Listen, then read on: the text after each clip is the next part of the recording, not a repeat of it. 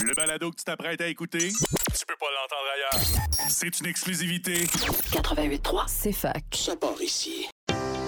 Tu fais partie d'un programme d'études en régime coopératif et tu as envie de partir travailler à l'international pendant tes études? Les stages hors Québec sont faits pour toi.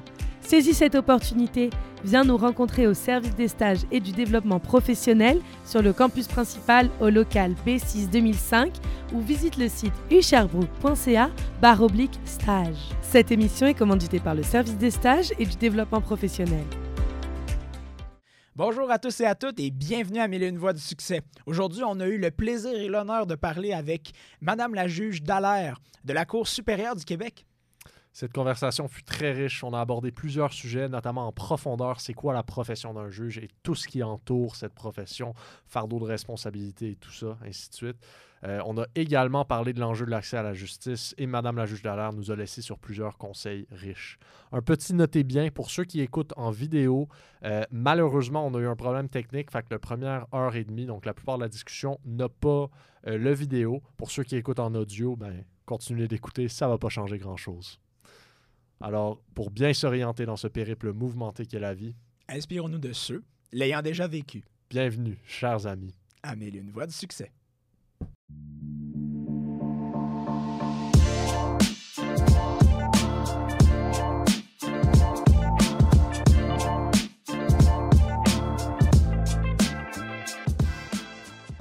Bon, ben, bonne journée. Bon, bonne journée. Bon, ça commence bien. Journée. Bonjour, Bonjour. Madame On la parlait juge Dallaire. On parlait du stress tantôt, là. C'est parti, là. Bonne journée, bonsoir. Bienvenue au podcast Mille et une voix du succès. Charles a un peu de difficulté en ce moment. Je vais nous Il lancer. n'y a Non, pas de problème. on est très content de vous accueillir aujourd'hui. Première fois pour nous. On reçoit une juge. Ouais, absolument. S'assurer de ne pas s'inculper sur quoi que ce En fait, soit. en, en fait, ce qui est, ce qui est amusant, c'est qu'on n'arrête pas de dire c'est les premières fois, mais en fait, ça fait pas si longtemps qu'on a commencé le podcast, donc chaque. Ouais, ça, on devrait arrêter. On devrait- On devrait arrêter de toujours ça. Je pense que ça va être plus. euh, euh, ouais, ça va être, euh, ça va être mieux comme ça.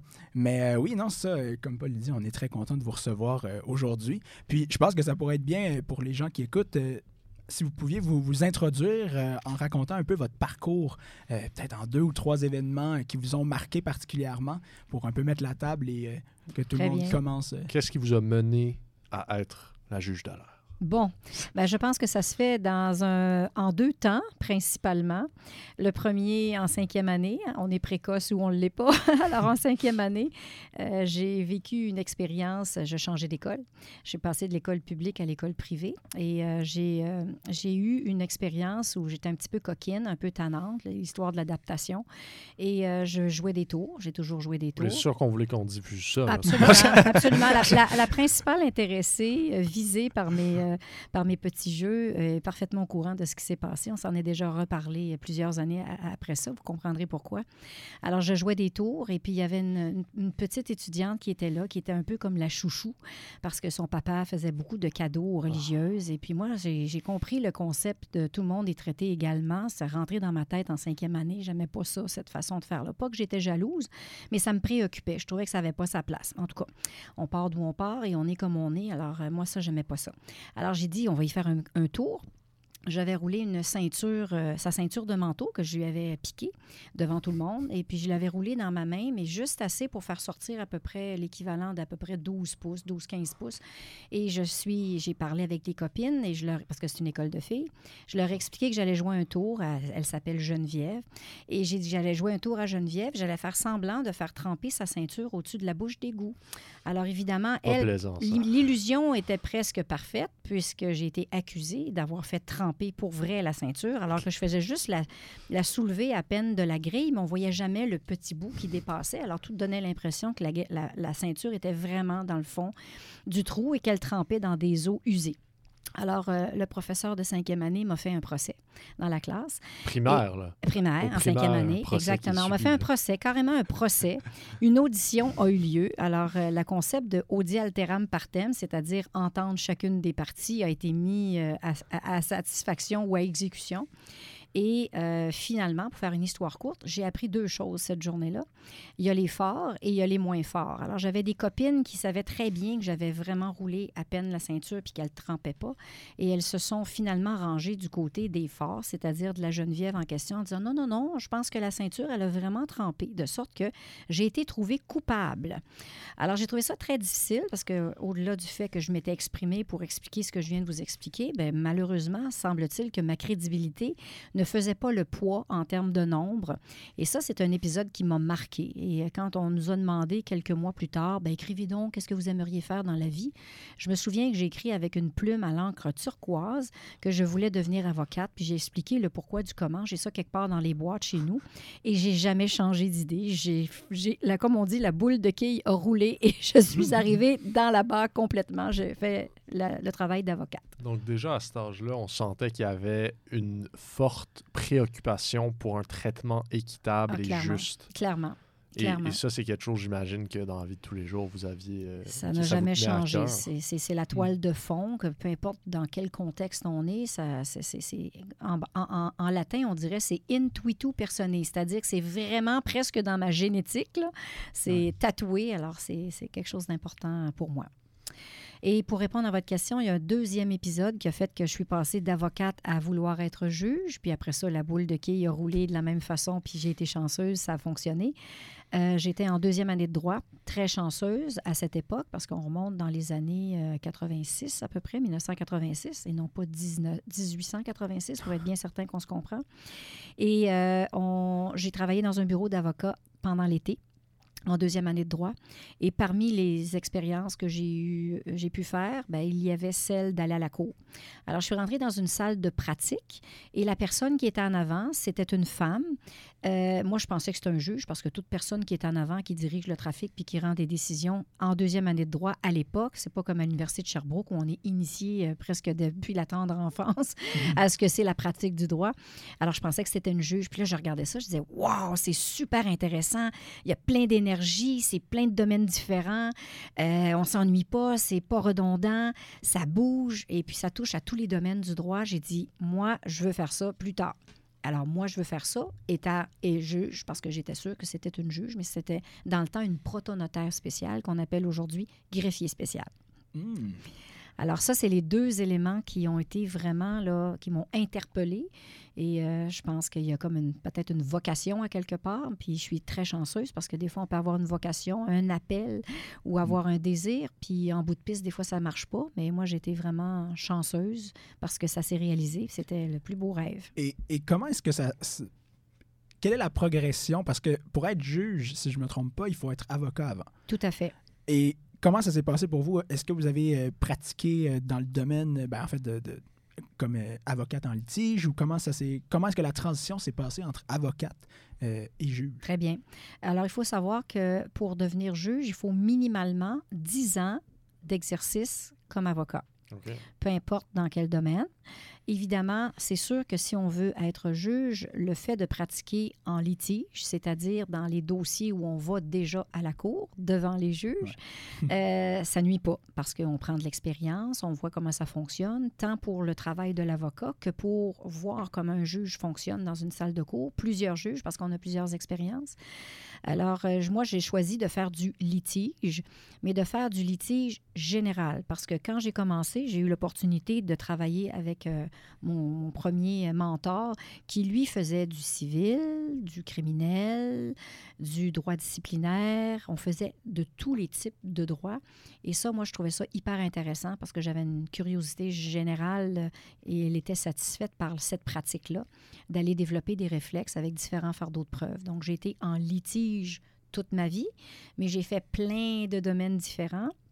Et je le faisais de manière tout à fait volontaire, particulièrement parce que à partir de deuxième année de droit, je savais que ça me tentait d'être juge. Donc, je me disais, plus j'ai de cordes à mon arc. Développer l'expertise partout un peu généraliste. Et voilà, plus ça va être facile rendu sur le banc, parce qu'on appelle ça être sur le banc. Puis ne, vous, ne vous trompez pas, on n'est pas debout sur le banc. On appelle ça siéger au sens d'être assis sur un banc. Alors, assis sur un banc, c'est le travail que le juge fait. On siège sur un banc.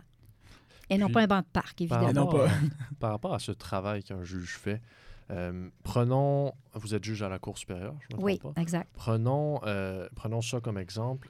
À quoi ça va ressembler une semaine quotidienne euh, pour un travail d'un juge? Est-ce que c'est quelque chose qui change constamment ou est-ce qu'il y a quand même des trucs Une qui semaine reviennent? quotidienne. Ouais, une, Constamment? une semaine quotidienne. Pardonnez ma semaine- formulation. Une semaine la- normale Oui, quotidienne. oui. C'est le mauvais euh, Une Mauvais semaine mot. chaque en ligne en plus. Aïe, aïe, aïe. Mais donc, c'est ça. Une semaine normale d'une juge, à quoi ça ressemble? Qu'est-ce qui se passe dedans? Bon, alors une semaine normale, c'est le mot normal. La seule caractéristique qu'il y a, c'est que c'est très occupé.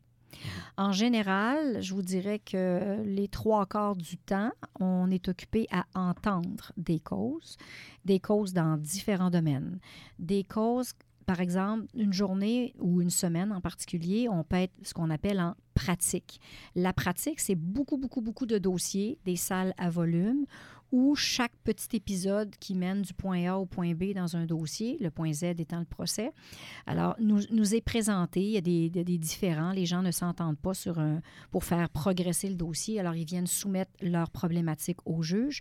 Alors on appelle ça des semaines de pratique. Alors on peut avoir sur un rôle 200 dossiers qui sont inscrits pour gérer toutes sortes de petites choses. Et sur un rôle, euh, un rôle de, de juge, vous voulez dire? Oui, ou- un rôle de juge. Alors, qu'est-ce que c'est le rôle? C'est quand on dit à tour de rôle, c'est les uns après les autres. Alors, les avocats, quand ils veulent venir soumettre un problème à la cour, s'inscrivent sur un papier.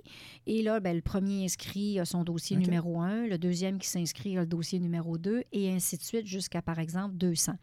Ça ne veut pas dire qu'on va entendre 200 dossiers parce que entre le moment où ils s'inscrivent et le moment où on vient à la cour, qui peut être une couple de jours plus tard ou une couple de semaines ou une couple de mois plus tard, des fois, le dossier a progressé, les gens se sont entendus totalement ou partiellement, ou ont décidé de laisser tomber leur demande parce qu'ils ont décidé de régler le dossier carrément au complet. Alors ça, c'est des jours de pratique. Euh, dans le district où je suis présentement, on peut avoir euh, trois ou quatre jours de pratique, mais dans différentes villes. Alors, je peux être une journée à Sherbrooke, je peux être une journée à Grand Bay, je peux être une journée à Cowansville, puis je peux être une journée à Mégantic. Ça peut arriver comme Oh. ça. Alors, on se promène. C'est pas la cour itinérante, mais moi, c'est les quatre palais que je couvre présentement. Donc, dans une semaine, on appelle ça, dans notre langage, la run de lait, c'est-à-dire qu'on se promène, puis on va chercher nos caisses de lait à gauche et à droite, puis on va faire notre travail. Ouais, OK. Mais ça peut arriver aussi que dans une autre semaine, je vais entendre des causes. Donc, la portion Z, là, je disais de A à Z, donc la portion Z, donc le procès. Je peux entendre une cause, je peux en entendre deux dans une journée, je peux en entendre une dans une journée, je peux en entendre une pendant trois jours, je peux en entendre une pendant la semaine, comme je peux en entendre une pendant six mois, dépendamment dépend si c'est des causes longues. Ça dépend du degré d'avancement du dossier. euh, Pas aussi. nécessairement, plus de la nature du dossier OK. Et euh, de, son, de son étendue. Alors, par exemple, si on a une garde d'enfant, euh, on peut entendre une garde d'enfant en trois heures, comme on peut entendre une garde d'enfant avec bien des experts, bien de la contestation, beaucoup de témoignages, grand-papa, grand-maman, les mononcles, les matantes, les intervenants sociaux. Et là, ça peut durer pendant trois ou quatre ou cinq jours. Ça doit, ça doit être des fois ces dossiers-là assez difficiles. euh, garde d'enfants avec. Si, si ça, justement, il y a énormément d'experts, il y a une énorme bataille, ça doit être assez. euh, Euh, la difficulté, je vous dirais, vient du fait qu'on a une grande responsabilité. C'est un peu comme si on a un enfant qui est sur une autoroute, puis l'autoroute, il roule trop vite sur l'autoroute, puis on sait qu'il va se casser la margoulette s'il n'y a personne qui intervient parce que ça va vraiment pas bien pour cet enfant-là. Et là, ben, il y a, le, barrage qui est là, qui est le juge, qui vient regarder la situation de l'enfant, puis il va décider si l'enfant va continuer dans la sortie de gauche, dans la sortie de droite, Mm. dans une sortie mitoyenne. Et la difficulté, c'est pas tant d'entendre un paquet d'experts ou d'entendre un paquet de témoins, mais c'est vraiment de s'assurer de bien colliger, c'est-à-dire ramasser toute l'information, l'organiser, analyser bien comme il faut la crédibilité pour être capable de prendre la meilleure décision pour cet enfant-là. Puis vous avez mentionné la responsabilité d'un juge. Je sais pas pourquoi, mais dans ma tête, c'est un peu abstrait. Mm. Mais concrètement, c'est quoi la responsabilité du juge? Pourquoi est-ce que vous dites qu'elle est, elle, est lourde? OK. En fait, c'est pas tant la responsabilité. Je pense qu'on devrait utiliser la tâche. La tâche parce que. Le devoir. j'ai eu le devoir, c'est ça. J'ai mm. une responsabilité au sens, je dois bien faire mon travail, c'est-à-dire entendre les deux parties, pas juste régler une garde d'enfant en disant j'écoute par exemple le père, puis ah, wow, c'est beau ce que j'entends, j'ai pas besoin d'entendre la mère. Euh, mettons que je fais pas mon travail correctement. Alors, j'ai des règles euh, déontologiques. Il y a une façon de se comporter en salle de cours. Il faut que je m'assure de regarder l'ensemble de la preuve, de bien la gérer, etc. Ça, c'est ma tâche. Quand je parle de responsabilité, je parle davantage sur l'aspect euh, social et sur le plan euh, moral. C'est-à-dire que je dois juger en droit. En droit, ça veut dire juger selon la preuve qui m'est présentée. Je ne peux pas juger selon mes propres valeurs. Je dois juger selon ce que l'État du droit nous donne comme enseignement. Euh, si, par exemple, je dis, ah, ce serait bien là, que cet enfant-là soit en garde partagée, puis qu'il y a cinq critères à respecter, puis il n'en respecte aucun, la preuve de, me démontre qu'il n'y a aucun des critères de respecter, mais c'est pas parce que moi, je me lève le matin avec mes toasts, puis je dis, waouh, j'aimerais ça faire une garde partagée avec cet enfant-là, que je peux partir dans cette avenue-là, à moins d'être capable vraiment de le justifier.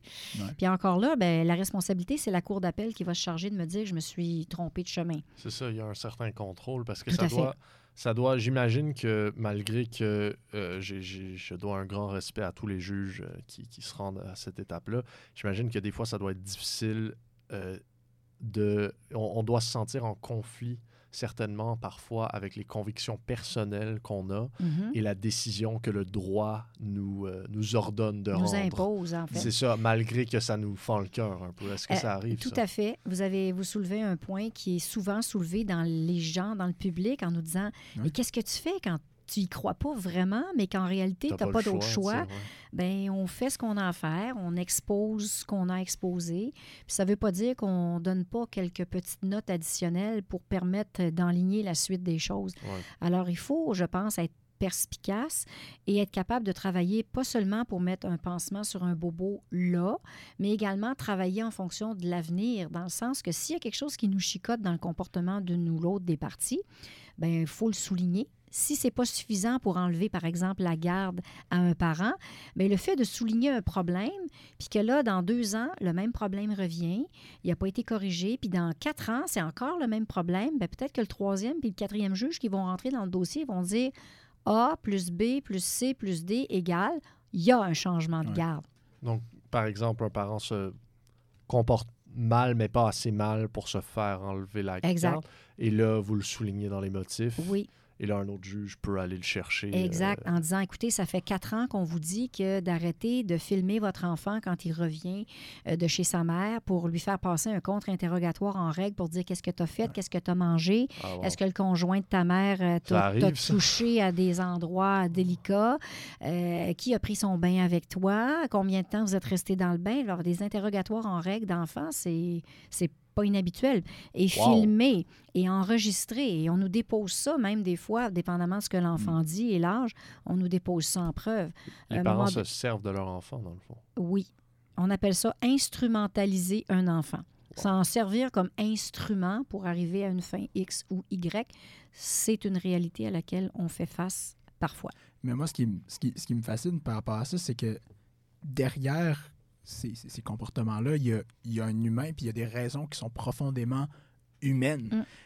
Est-ce que, est, que vous considérez que votre travail, votre métier, est un métier profondément humain ou à la, à la quête de comprendre Clairement. la créature? Moi, j'ai toujours, quand j'enseignais au barreau, euh, j'enseignais aux futurs avocats, la première chose que je leur disais, le droit, c'est beau, mais le droit, c'est pas abstrait, ça s'applique à de l'humain. Et si ça s'applique à de l'humain, bien, pour bien appliquer, puis choisir les bonnes solutions, donner les bons conseils, faire les bonnes propositions, bien gérer votre dossier, bien, si vous ne connaissez pas l'humain avec qui vous travaillez et l'humain contre qui vous avez à travailler, mm. il vous manque des gros morceaux pour que le gâteau lève. Le gâteau, c'est la solution, l'approche. oui, parce que je, je suppose parce que, e, est-ce que. OK. Comment est-ce que je pourrais... Prends une seconde. Oui, ça. Prends une faut, seconde. Faut, que Tout je va bien. bien. Vous devez évidemment. Ben, évidemment. Dans ma tête, vous devez comprendre la personne qui se présente devant vous. Mm-hmm. Que ce soit la partie demanderesse ou la partie euh, défendresse, vous devez comprendre les deux parties. c'est quoi une caractéristique qui est importante pour euh, un juge, une juge, pour s'assurer de bien comprendre, oui, le dossier, mais l'humain ou les, les, deux parties humaines qui sont, qui sont devant vous. Est-ce que c'est l'empathie? Est-ce que c'est. Ouais, c'est ça. Ou c'est quoi la. Est-ce qu'on doit. Est-ce que c'est normal? Est-ce qu'on doit ressentir quelque chose? Est-ce que. J'essaie de comprendre, en fait, est-ce que pendant le procès, vous allez avoir beaucoup d'empathie pour les parties qui se mhm. présentent devant vous. Si je peux renchérir juste avant la réponse, j'ai l'impression que ce qui est intéressant avec cette question-là, c'est que moi, la perception avant d'arriver en droit que j'avais d'un juge, c'est quelqu'un euh, de froid, mhm. quelqu'un qui est détaché de la mhm. cause parce qu'il doit juger euh, justement, donc il ne peut pas être investi émotivement. Mm. Donc, parallèlement à la question de est-ce que justement ça améliore un juge d'avoir de l'empathie ou est-ce que c'est empathie le bon mot? Oui. Ben, en fait, dans un premier temps, je, je, vais faire du pouce sur votre, dernière, euh, votre dernier énoncé, votre perception, qui est la perception de la majorité des gens qui n'ont pas eu affaire au système judiciaire ou qui ont eu affaire au système judiciaire il y a plusieurs, plusieurs, plusieurs, plusieurs années. Ah, Alors, la manière de travailler des juges s'est modifiée, à mon humble avis. Euh, d'une part, parce que je l'ai vécu comme avocate en voyant comment les juges travaillaient du temps que j'étais avocate. Il y a quand même une certaine évolution. Et même depuis que je suis juge, ça fait quand même 14 ans, je vois le profil des juges, des nouveaux juges qui entrent et le type de formation qu'on donne, les focus là où on les met pour développer le maximum, premièrement, de connaissances générales, par exemple sur le plan social, sur le plan démographique, sur le plan de la, des différentes cultures des gens qui se présentent devant nous. C'est fini le temps euh, du blanc caucasien ou euh, de la personne qui parle anglais. C'était pas mal ça, le, ce qu'on avait de, comme, comme public cible. Maintenant, on, on, a des gens qui viennent de partout. Il y a beaucoup d'immigration. Il y a des gens qui arrivent avec des cultures.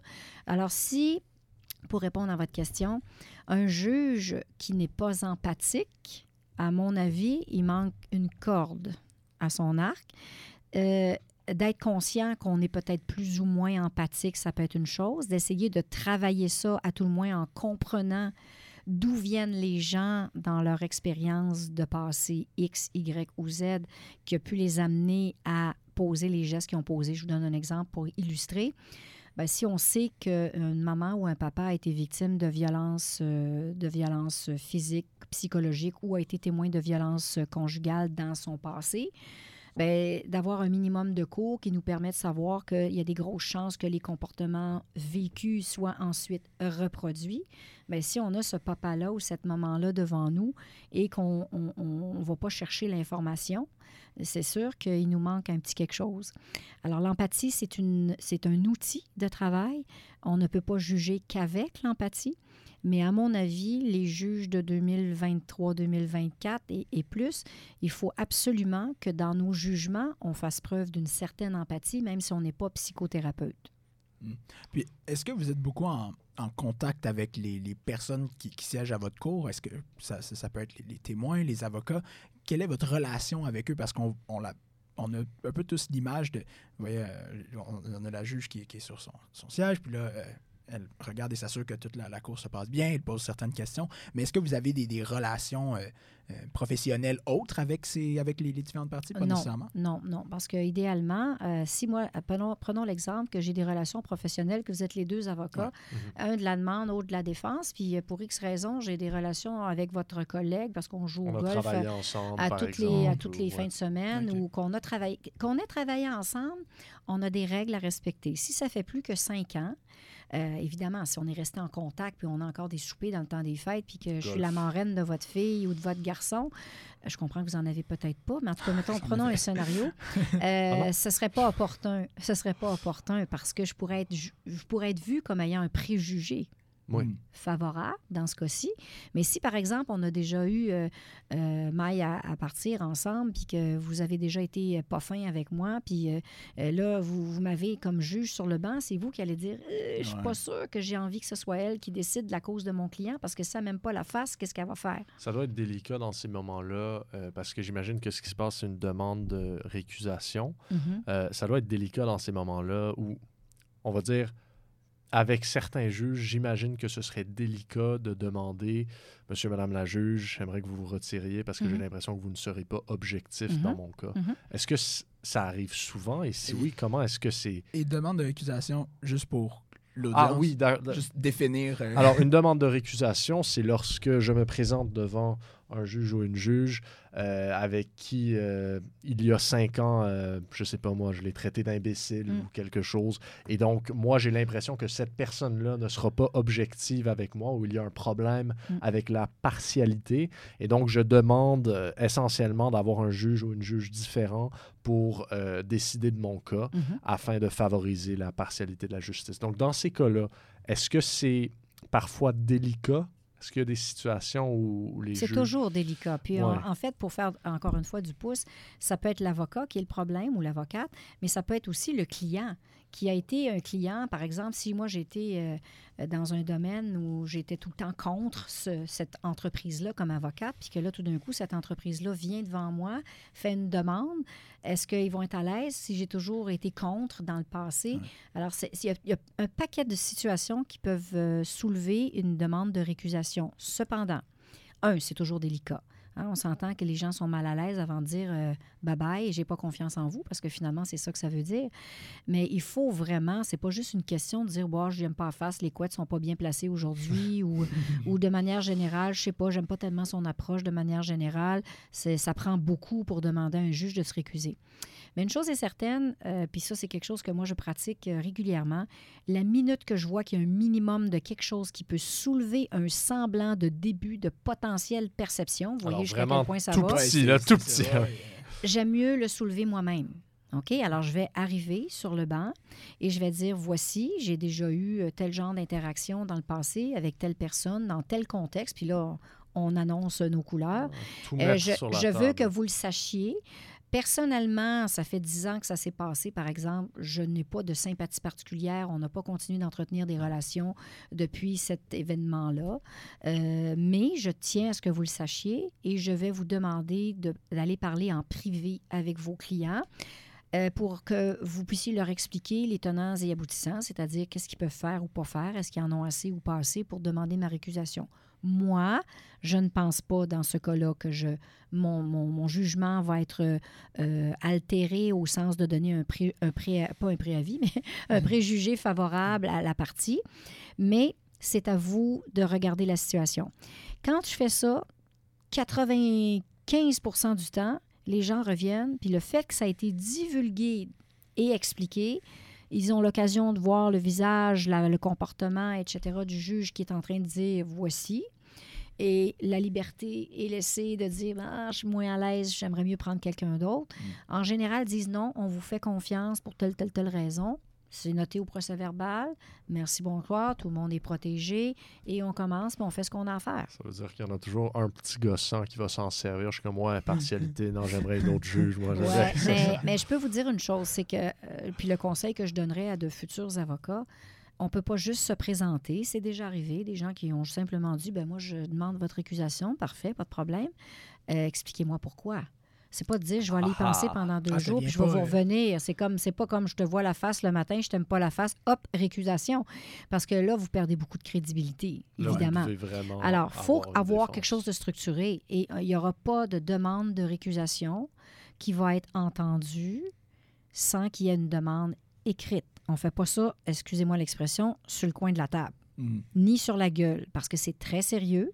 Puis si le juge, il y a des motifs, par exemple, pour qu'il se récuse, puis il ne veut pas se récuser, alors des fois, nous, on dit non, moi, je ne l'entends pas. Ça m'est déjà arrivé. Je suis arrivé dans un dossier, puis on avait du volume, du volume. Je me rappelle, le dossier était, était c'est quoi ça, deux pieds d'épais? Deux, Et là, j'étais concentrée pour regarder ça. Puis les noms, à un moment donné, on ne peut pas retenir les noms de tout le monde dans une vie d'avocat. J'ai été 22 ans avocate avant de monter sur le banc. J'en ai rencontré du monde. Mais à un moment donné, je rentre, je prépare mon dossier, j'arrive sur le banc, puis là, je regarde. Et là, je mets une face avec le nom.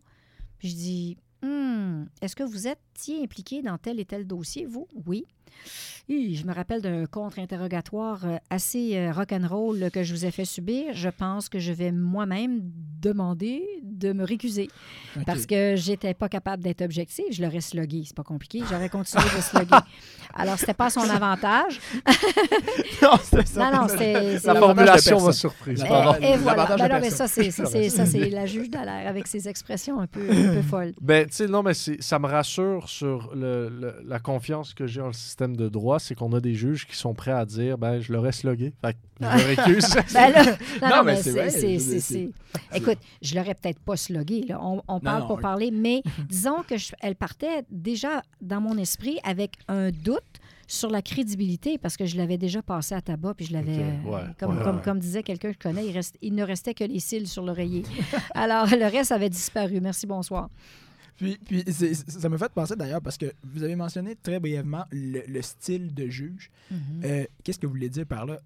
Il y a des styles de, de, de juges. Vous n'êtes pas de- tous pareils. Non, mais- non, non, La question est peut-être un peu étrange. Non, la question n'est pas étrange mais- du tout. On a notre personnalité. Alors, il y a- il y a- on, peut, on peut avoir euh, le style juge tout court.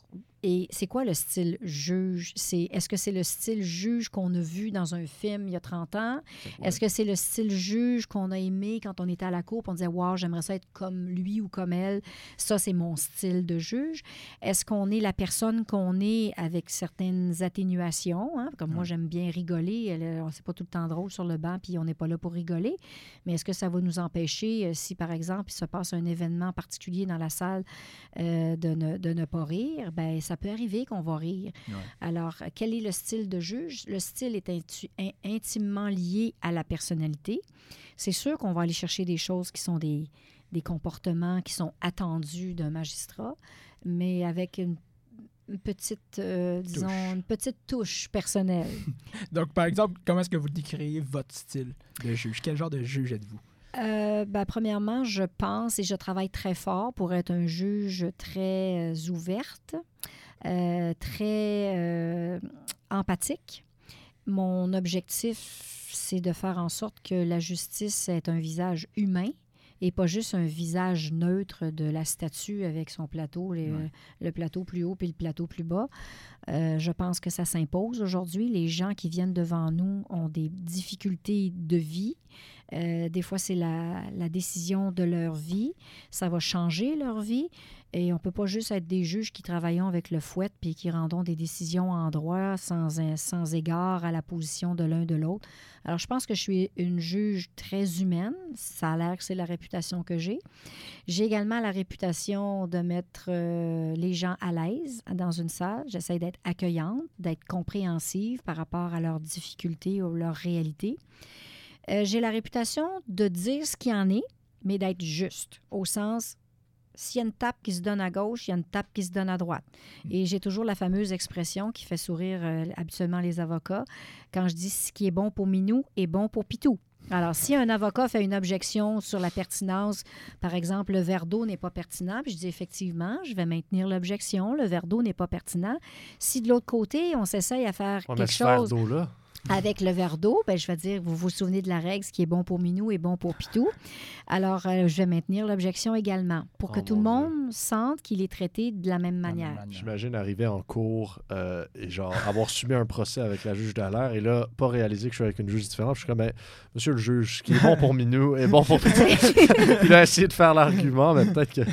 Ben, vous savez qu'il y, a des- il y a des avocats, des avocates qui reprennent des expressions de certains collègues en disant votre collègue, comme le dit si bien votre collègue X, telle chose, telle chose, telle chose. Alors, c'est le fun, un on apprend ce que nos collègues disent en article. salle de cours. Ouais, c'est vrai. J'aimerais. euh, ben, en fait, Charles, si tu avais une autre question à poser là-dessus, j'allais nous rediriger vers euh, la responsabilité. si Ah, ben, oui, oui, ben, ah, ah, oui. Ben, c'est une question que j'aurais peut-être dû poser plus tôt, mais je sais qu'on voulait euh, y toucher, puis ça, ça me, ça me brûle un peu un trou dans la tête depuis tantôt. C'est moi, je suis une personne, pour ceux qui me connaissent, euh, je me remets beaucoup en question très facilement, et de ce fait des fois euh, de manière malsaine, et donc j'ai l'impression que moi j'aurais beaucoup de difficultés à être juge par Mhm.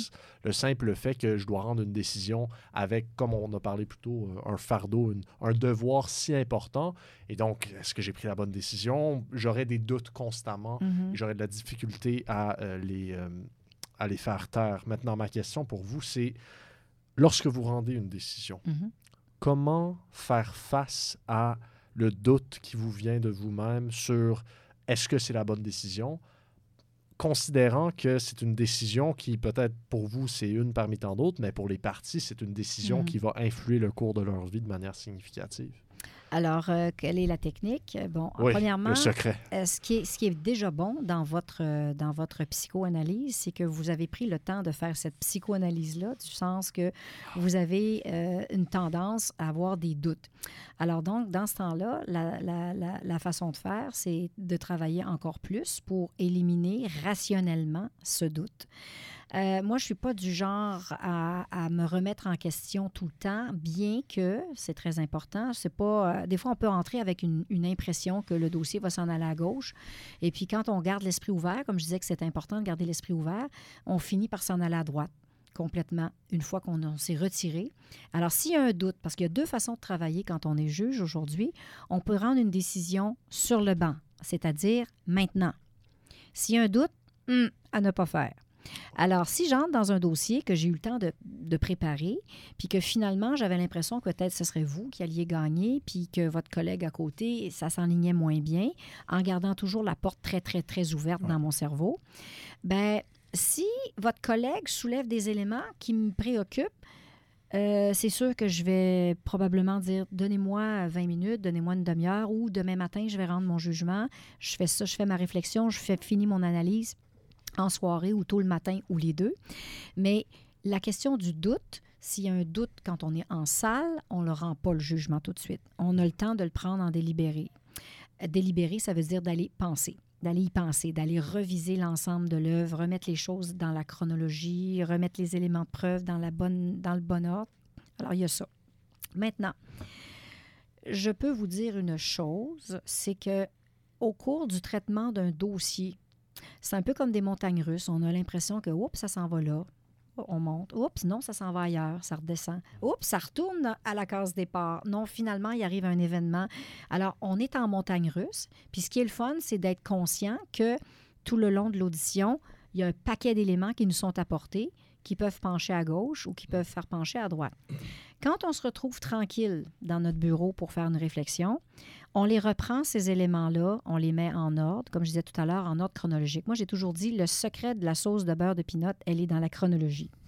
Quand les éléments sont remis dans la chronologie, il y a des affaires dans les témoignages qui avaient l'air d'être wow, super crédibles, puis que quand on remet ça dans la chronologie, ça fait zéro sens. Ah, ouais. C'est pas logique, mais pas pour Saint-Saëns.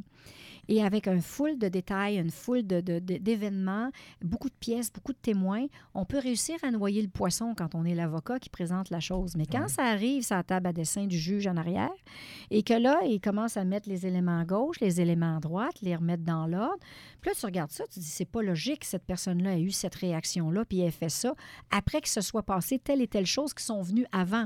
Zéro logique. Alors, oups, ça soulève un petit doute sur l'appréciation de la crédibilité. Puis là, on creuse, on va plus loin. Et en général, les choses se font. Pour faire une histoire courte, tant que je ne suis pas convaincue, après avoir fait une analyse minutieuse de l'ensemble de l'œuvre, que c'est pas à gauche ou à droite que la décision doit aller, je ne la rends pas. J'ai déjà convoqué des gens à une date en particulier pour faire une lecture de jugement et j'ai reporté la date de lecture de jugement parce que en révisant des choses à la dernière minute, il y a quelque chose qui mon, mon nez me disait quelque chose qui marche pas. Il y a Ouais. quelque chose je je le sens pas. Et à chaque fois que j'ai fait ça, il y avait quelque chose qui m'avait échappé, que j'ai rattrapé, puis en le mettant au bon endroit dans la séquence de l'analyse et de l'appréciation, ça changeait la face cachée de la lune. Alors, la meilleure façon de le faire, donc, pour enlever ce doute, c'est un travail acharné, un travail organisé, structuré, minutieux. Puis évidemment, on essaie de prendre le temps de faire les choses. On est contraint dans le temps. Il y a des dossiers, c'est tout de suite. Il y a des dossiers, c'est dans deux mois maximum. Puis des dossiers, c'est six mois maximum. Mais si ça arrive régulièrement que les, débats, les délais de six mois sont dépassés, parce que les délais de six mois étaient imposés quand les dossiers n'étaient pas ce qu'ils sont aujourd'hui et que la démographie n'était pas aussi grande que ce qu'elle l'est aujourd'hui, qu'il n'y avait pas autant de lois qu'il y en a aujourd'hui. Ce qui nous arrive de faire, c'est d'aviser les parties que le délai va être plus long, mais au moins on a le respect de leur dire attendez pas ça, parce que tout le monde met ça dans son agenda, la date X de maximum euh, du jugement. Alors de temps en temps, on va dire on n'est pas capable, les gens comprennent. Il arrive toutes sortes de choses dans une vie. Puis euh, alors quand je signe, pour répondre à votre question, quand je signe un jugement, j'ai la satisfaction du devoir accompli, d'avoir retourné chaque pierre, d'avoir regardé le, dans tous les sens. Je peux m'être trompée, Mais au moins, quand je le signe, le doute, n'est plus là. Je suis confortable avec ma décision. Si la Cour d'appel trouve que je me suis trompée, elle trouvera que je me suis trompée. On a une cour d'appel de trois juges qui regardent avec trois paires de yeux ce qu'une paire de yeux a fait. C'est correct. Si en droit, j'ai adopté un, courant jurisprudentiel, donc un courant qui disait on devrait régler ça à gauche, puis un autre courant qui disait on devrait régler ça à droite, moi, j'ai choisi le gauche en m'en expliquant, puis que la cour d'appel dit non, je pense qu'on est rendu à l'étape où on devrait s'en aller à droite. So be it. Mais vous êtes satisfaite de votre jugement. Mais, et ça, ce que, ce que j'aime, c'est que j'ai l'impression que ça va un peu pour la vie en général. Lorsqu'on prend une décision, par exemple, entre deux chemins différents de carrière, ce qui nous. Euh, ce, qui, ce qui met le plus grand doute, c'est qu'on choisit sans vraiment se poser trop de questions. Et là, on n'est plus sûr, mais ce qui nous sécurise, c'est premièrement d'arriver avec un esprit ouvert. Ah, je vais regarder objectivement les deux chemins de carrière, par exemple, si c'est ça la décision. Et ensuite de faire un travail acharné pour se renseigner afin de sécuriser. je trouve que ça fait un beau parallèle avec les décisions qu'on peut prendre dans la vie de tous les jours. Et... Puis, ça, c'est un très bon point. Puis vous avez dit quelque chose qui, qui m'a questionné. Vous avez dit les délibérés. Donc ça, c'est la période quand... On réfléchit. Vous réfléchissez. On travaille le dossier. On travaille le dossier. Puis ce travail de dossier-là, est-ce qu'il se fait seul? Oui. Alors, on est, euh, on est seul à bord. Maintenant, il peut arriver quand on a une question très, très particulière, très pointue en droit, on a un service de recherche. On est plus de 200 juges à la Cour supérieure, mais notre service de recherche, euh, je parle de pour Montréal, dans le district de Montréal, euh, c'est six ou sept recherchistes. Alors, on s'entend qu'on n'a pas, on n'est pas comme à la cour d'appel où chaque juge a son recherchiste. Évidemment, ce pas les dossiers de la même ampleur et tout, mais quand même. Donc, il y a le service de recherche qui peut nous assister avec une recherche orientée qu'on demande. Il y a également, quand il y a des questions vraiment plus pointues en droit, qui est un domaine où on a moins travaillé, on a moins d'expertise, il peut arriver qu'on va avoir une discussion avec un collègue pour euh, brainstormer, faire une tempête d'idées, pour reprendre le, la bonne expression française, sur la matière, pour être un petit peu plus à l'aise avec la matière en droit. Et, euh, mais jamais ça va être le collègue qui va dire écris ça, écris ça, fais-le de même ou règle-le comme ça. Est-ce que, est que vous considérez que la, la profession de juge, c'est une profession qui est solitaire? Très très solitaire. Est-ce que c'est lourd parfois? Ça dépend de la personnalité, encore une fois. Il y a des gens qui trouvent ça très dur de passer d'avocat où ils avaient une vie sociale bien remplie, ils siégeaient sur des conseils d'administration, ils étaient dans du bénévolat, ils étaient partout, ils, voyaient plein de monde, ils pouvaient monter sur des tables puis euh, s'éclater. Ben, disons que... en tant que juge, peut-être. Ben, c'est ça. Disons que, euh, une fois devenu juge, ben, disons que monter sur une table, s'éclater, euh, c'est pas l'idéal. Alors, en tout cas, pas en public. oui, non, c'est ça. bon, maintenant, euh, il y, en a qui ont besoin tout le temps d'avoir des gens autour d'eux pour être bien. Ils vivent avec les autres. je dirais, je dirais qu'ils se nourrissent. Puis il y en a pour qui c'est vraiment pas un problème. Moi, je suis une personne extrêmement sociable, mais j'adore être tranquille. Alors, quand je me retrouve dans mes délibérés, c'est un moment très, quasiment de la méditation. Ah tellement on est, on rentre dans la bulle, on rentre tellement, en tout cas, je peux parler pour mon expérience. Quand je rentre dans un dossier, je suis tellement dedans, là. Quand je rentre, puis que là, l'inspiration est là, puis que les morceaux se mettent ensemble, je viens les pas mettre rouge, rouge, rouge, comme si j'avais fait un sprint. Ah c'est aussi physiquement, la réaction physique, elle est là quand le cerveau travaille puis est en pleine ébullition, là, mettez ça, mettez le chaudron d'eau sur le, four, là, puis mettez ça, pas sur le four, mais sur la cuisinière. Mettez ça au maximum, puis ça va, il va y avoir de l'ébullition. Alors, ça donne les pommettes rouges. Puis, puis ça, c'est. Ça, je suis curieux par rapport à ça. Votre environnement, quand vous faites ces, sessions-là de, travail mm. euh, mm. profond, à quoi ça ressemble? Est-ce que vous êtes chez vous? Est-ce que vous êtes à, votre bureau? Comment est-ce que vous êtes assise? Vos questions sont très pertinentes. Alors, il y a plusieurs façons de faire. Euh, il y en a beaucoup qui, eux, sont pas capables de ne pas être au bureau parce qu'ils se considèrent trop distraits par toutes sortes de choses qui pourrait y avoir à la maison. Un chat, un chien, un, oiseau, euh, une mouche, des enfants, peu importe, ou une, une abeille qui passe, puis ils vont être distraits. Moi, je travaille parfois au bureau, mais la plupart du temps chez moi. Je préfère beaucoup être chez moi parce que j'aime beaucoup. Pour moi, l'environnement, c'est super important. Alors, si je peux avoir de la nature autour de moi, si je peux, de temps en temps, j'ai une, réflexion qui se fait, j'ai analysé plein de papiers, puis j'ai fait trois, quatre heures de travail. À un moment donné, je vais lever les yeux. Puis en levant les yeux, bien, je vais voir que le soleil est dans tel angle, sur les feuilles, puis wow, c'est beau. Puis là, je suis dans le moment présent, je fais zoom out. Puis après ça, clic, il y a des morceaux qui se mettent ensemble, où je vais aller promener le chien parce que je veux réfléchir sur une idée. Euh, je suis dans le bois, je promène le chien, puis les morceaux, on dirait qu'en marchant, euh, la tête, ça ne brasse pas dans le même sens que quand on est assis. Alors, euh, on revient, puis on a attaché certains morceaux. Alors, prendre une marche, ça peut être parfait pour faire une partie de délibéré, mais c'est sûr que si on est à l'étape de prendre connaissance des pièces, puis qu'il faut les regarder à loupe, ben on ne va pas le faire en marchant. C'est comme si vous preniez vous, vous, inspectez toutes les pièces à la loupe. Et, là, ah. et là, c'est comme si vous preniez un moment pour prendre un pas de recul. Regardez le soleil. Vous prenez une marche, vous, prenez un pas de recul et là, on dirait que la chose en perspective. tellement étrange. Donne un déclic qui permet de prendre une décision plus claire parce que quand on est trop proche de quelque chose, c'est difficile de prendre une décision qui est bien fondée et qui est objective au Ou qui est bien structurée, simplement structurée. Des fois, c'est un petit morceau, un filon qui fait que au lieu de passer du point A, B, C, D, E, je peux passer de A à E, mais avec un bypass super efficace. Mm. Alors, euh, ça, c'est intéressant dans la construction d'une décision. Mais aussi, une autre technique, c'est de laisser de, dormir dessus. Quand on est capable de dormir dessus, la nuit, vous savez que le cerveau organise un paquet d'informations dans mm. les tiroirs.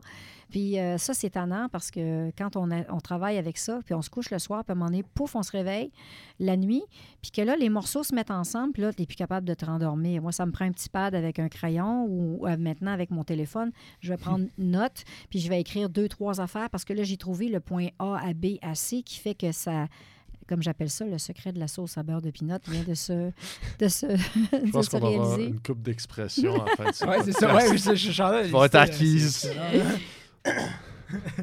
Alors, le délibéré, c'est selon.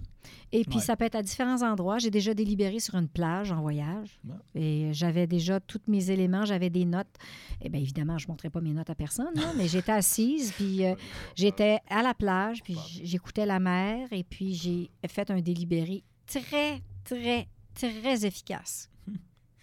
Je fais pas ça tout le temps. Non, c'est ça. Mais, ça, m'est arrivé. Ça arrive. OK. Mm. Donc, c'est ça. La, la, la profession de, de juge, c'est somme toute solitaire, mais il y a des façons de. Ben, en fait, c'est ça. ça. permet cette, ce travail profond-là de délibérer puis de, de, de, rendre une décision qui est la plus éclairée possible. Mm-hmm. Puis, je pense que là, on, on, a fait beaucoup de, de, de rond ou de tourner en rond. Autour de la, psychologie, on a parlé des, techniques un peu d'études, de travail et tout. C'est quoi le rôle de la, de la psychologie en droit? Et je pense que vous aviez aussi mentionné que vous, avez, vous hésitiez à aller en psychologie Oui, ben en fait, quand on applique pour aller à l'université, hein, et en tout cas dans mon temps, il fallait mettre deux choix. C'était mandatoire, c'est-à-dire obligatoire. Alors moi, je me disais, c'est le droit, c'est le droit, c'est le droit. Je ne veux pas mettre d'autres choses. Je veux aller en droit. C'était clair dans ma tête. Mais là, il disait, non, il faut se mettre une autre, une autre option. Alors j'ai mis psychologie parce que je trouve que la psychologie, c'est proche du droit à quelque part. Puis je dirais maintenant, avec le recul, que c'est non seulement proche du droit, mais c'est partie intégrante du droit. Et euh, je me souviens avoir enseigné au barreau un cours qui s'appelait Consultation-recherche dans les années 93-95 encore une fois, 1900. Et euh, euh, les étudiants étaient Notez pas... bien. Je sais pas pourquoi. On imagine pas 1800, là. ben, souvent, ils disent les juges, c'est des vieilles croûtes. Alors, je, je veux juste m'assurer qu'on parle pas de... Il y, a, si longtemps, quand même. Alors, euh, j'avais... J'enseignais consultation-recherche. Consultation-recherche, c'était comment faire des entrevues avec des clients. Et comment faire des entrevues? Bien, il y a une façon de poser des questions pour qu'un client ouvre quand ils sont tous nerveux puis qu'ils ne veulent pas ouvrir. Ils arrivent avec des papiers tout décousus, pas en ordre. On leur donnait des techniques. Puis les étudiants n'étaient pas intéressés du tout, du tout parce que c'était pas comme apprendre le code civil ou apprendre la loi sur le divorce. Et euh, j'avais vraiment fait une sortie en règle. Je m'étais fâchée. Ça, ça veut dire une sortie en règle, c'est je m'étais fâchée. Pour leur dire que s'ils n'étaient pas capables de comprendre l'importance de l'aspect psychologique de la relation avec le client, qu'il avait beau avoir tous les diplômes, puis la plus belle valise, puis le plus bel habit, qui seraient des avocats mauvais. Alors, dès, le départ, je considérais que c'était essentiel qu'un avocat soit sensible à la réalité d'un humain parce qu'il gère du droit. Le droit, c'est l'application de règles à l'humain. Donc, pour répondre à votre question, la psychologie est très, très, très importante. Il faut savoir, il faut avoir un minimum d'empathie. Si on ne l'a pas, tenter de le développer. Puis si on ne l'a pas, bien, avoir au moins des connaissances générales qui nous expliquent que quelqu'un qui vient dans une salle de cours est hyper stressé. Il faut comprendre qu'une personne qui est hyper stressée ne va pas nécessairement ouvrir sur des choses très personnelles à une tierce personne qui est assise quatre pieds plus haut, à 20 pieds en avant, avec du monde qui ont des toges, puis euh, tout un décorum particulier qui rend la chose encore plus intimidante. Alors, si on n'est pas capable de comprendre ça, ben, on ne peut pas rentrer dans une salle de cours avec une face de plâtre, hmm. puis pas avoir un beau sourire et dire bonjour, et prendre le temps de regarder dans les yeux pour créer un contact avec cette personne-là, pour que cette personne-là dise OK, je vais m'ouvrir de ma vie personnelle, je vais m'ouvrir de mes problèmes, je vais m'ouvrir de l'histoire de ma vie qui me tient le plus à cœur à cette personne-là. On peut-tu se regarder dans les yeux 30 secondes, peut-être pas 30, mais au moins 3, pour créer un contact et dire Je reconnais que vous êtes ici voici, je me présente. C'est très cohérent avec ce que vous parliez plus tôt, le, type, le style de juge que vous êtes, soit d'être euh, chaleureuse quand quelqu'un entre en cours et d'être empathique le plus possible, mm-hmm. d'avoir des, parfois des expressions humoristiques, de disons, euh, rendre le tout beaucoup plus euh, à la terre pour les humains qui ne sont pas du domaine du droit qui entrent en cours. Oui, puis connaître, parce qu'on parlait de psychologie, de savoir le syndrome de David et Goliath, c'est-à-dire que les gens rentrent, rentrent en cours puis ils voient le juge accroché presque au plafond. Déjà, physiquement, puis eux se voient dans le troisième sous-sol du palais de justice et là, ils sont très, très intimidés par ça. Nous, on vit là-dedans tous les jours, puis bonjour, bonjour, et c'est pas mm. compliqué. Mais pour quelqu'un qui est jamais allé en cours ou, pire, qui est déjà allé en cours avec une mauvaise expérience, ben il faut reconvertir. il, y a, il, y a, une job de bras à faire au sens de ramener cette personne-là et ne serait-ce que faire baisser la tension pour que cette personne-là se sente minimalement assez en confiance pour ouvrir. ça doit être pas évident, par contre. La majorité du temps, est-ce que ça, ça fonctionne? Est-ce que vous réussissez un peu à. Moi, je pense que je suis pas pire. Je dirais que je pense que j'ai une bonne moyenne au bâton euh, parce que je. je j'ai quelque chose qui vient dans mon, dans mon ADN, c'est de sentir les gens, beaucoup. Alors, euh, je peux me tromper, mais euh, en général, je suis pas pire. Et je peux voir que quelqu'un est vraiment méga stressé sans le dire. Ah Et puis, je vais, je vais m'assurer que cette personne-là, par exemple, je vais lui poser la question est-ce que vous avez déjà témoigné? Juste le fait de s'adresser à moi de façon un petit peu plus. Euh, anodine, sans rentrer dans le vif du sujet. Puis là, j'explique. À ce moment-là, si la personne dit non, non, puis je suis vraiment nerveuse, je vais lui dire, ben c'est très bien. Déjà, vous venez de dire une chose qui va vous aider le fait de le, on appelle ça le catharsis en psychologie, c'est-à-dire de le sortir, ce qu'on ressent dedans, l'avouer à quelqu'un d'autre, déjà, ça fait baisser la tension. Donc, après ça, ben, je vais m'affairer à donner quelques explications pour expliquer, bon, les questions vont vous venir de sur votre gauche. Et puis prenez le temps, tatati tatata. Je suis sûre que les gens ont déjà eu ce petit briefing-là de la part de leurs avocats. Mais un sein 1 prise 2, ça nuit pas.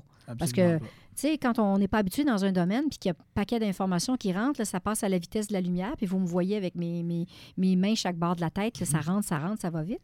Puis quand on est extrêmement stressé, ben, il faut comprendre que l'effet tunnel en psychologie, ça existe. C'est-à-dire qu'on a un focus qui est tout petit, tout petit, tout petit. Puis il y a bien des affaires qu'on ne voit pas, puis qu'on ne ressent pas.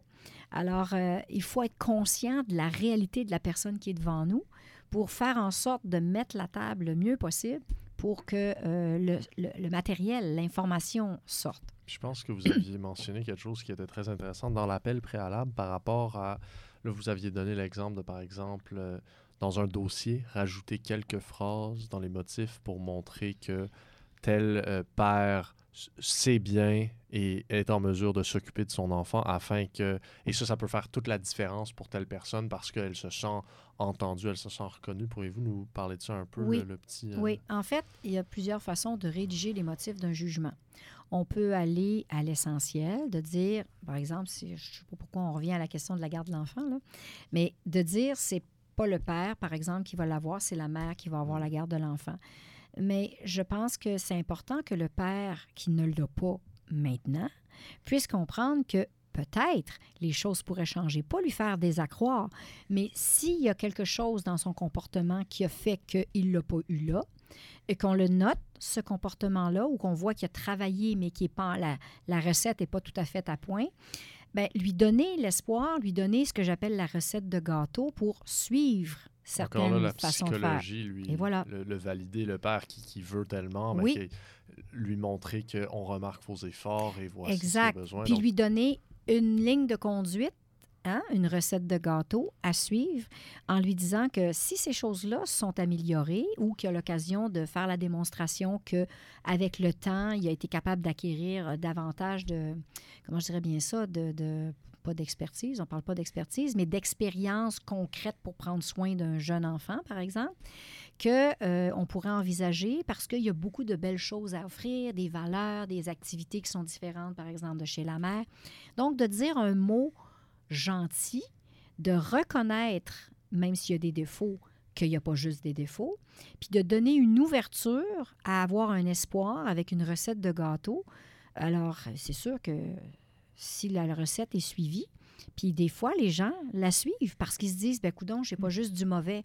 Là, présentement, alors, et j'explique de l'autre côté pourquoi la mère a eu l'enfant tel, tel, tel, tel. C'est pas parce que la mère est, nécessairement meilleure, mais peut-être parce que ce que j'ai comme preuve, le lien d'attachement est plus fort. Les démonstrations de tous les témoins pour me montrer que l'enfant est beaucoup plus euh, attaché avec un attachement sécure avec la maman.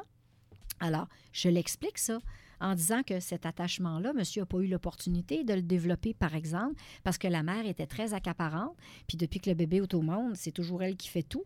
Fait que moi, j'ai envoyé un message à la mère pour dire il va falloir lâcher prise un petit peu, puis donner à papa l'occasion de faire ses preuves, parce que je pense que c'est un bon papa.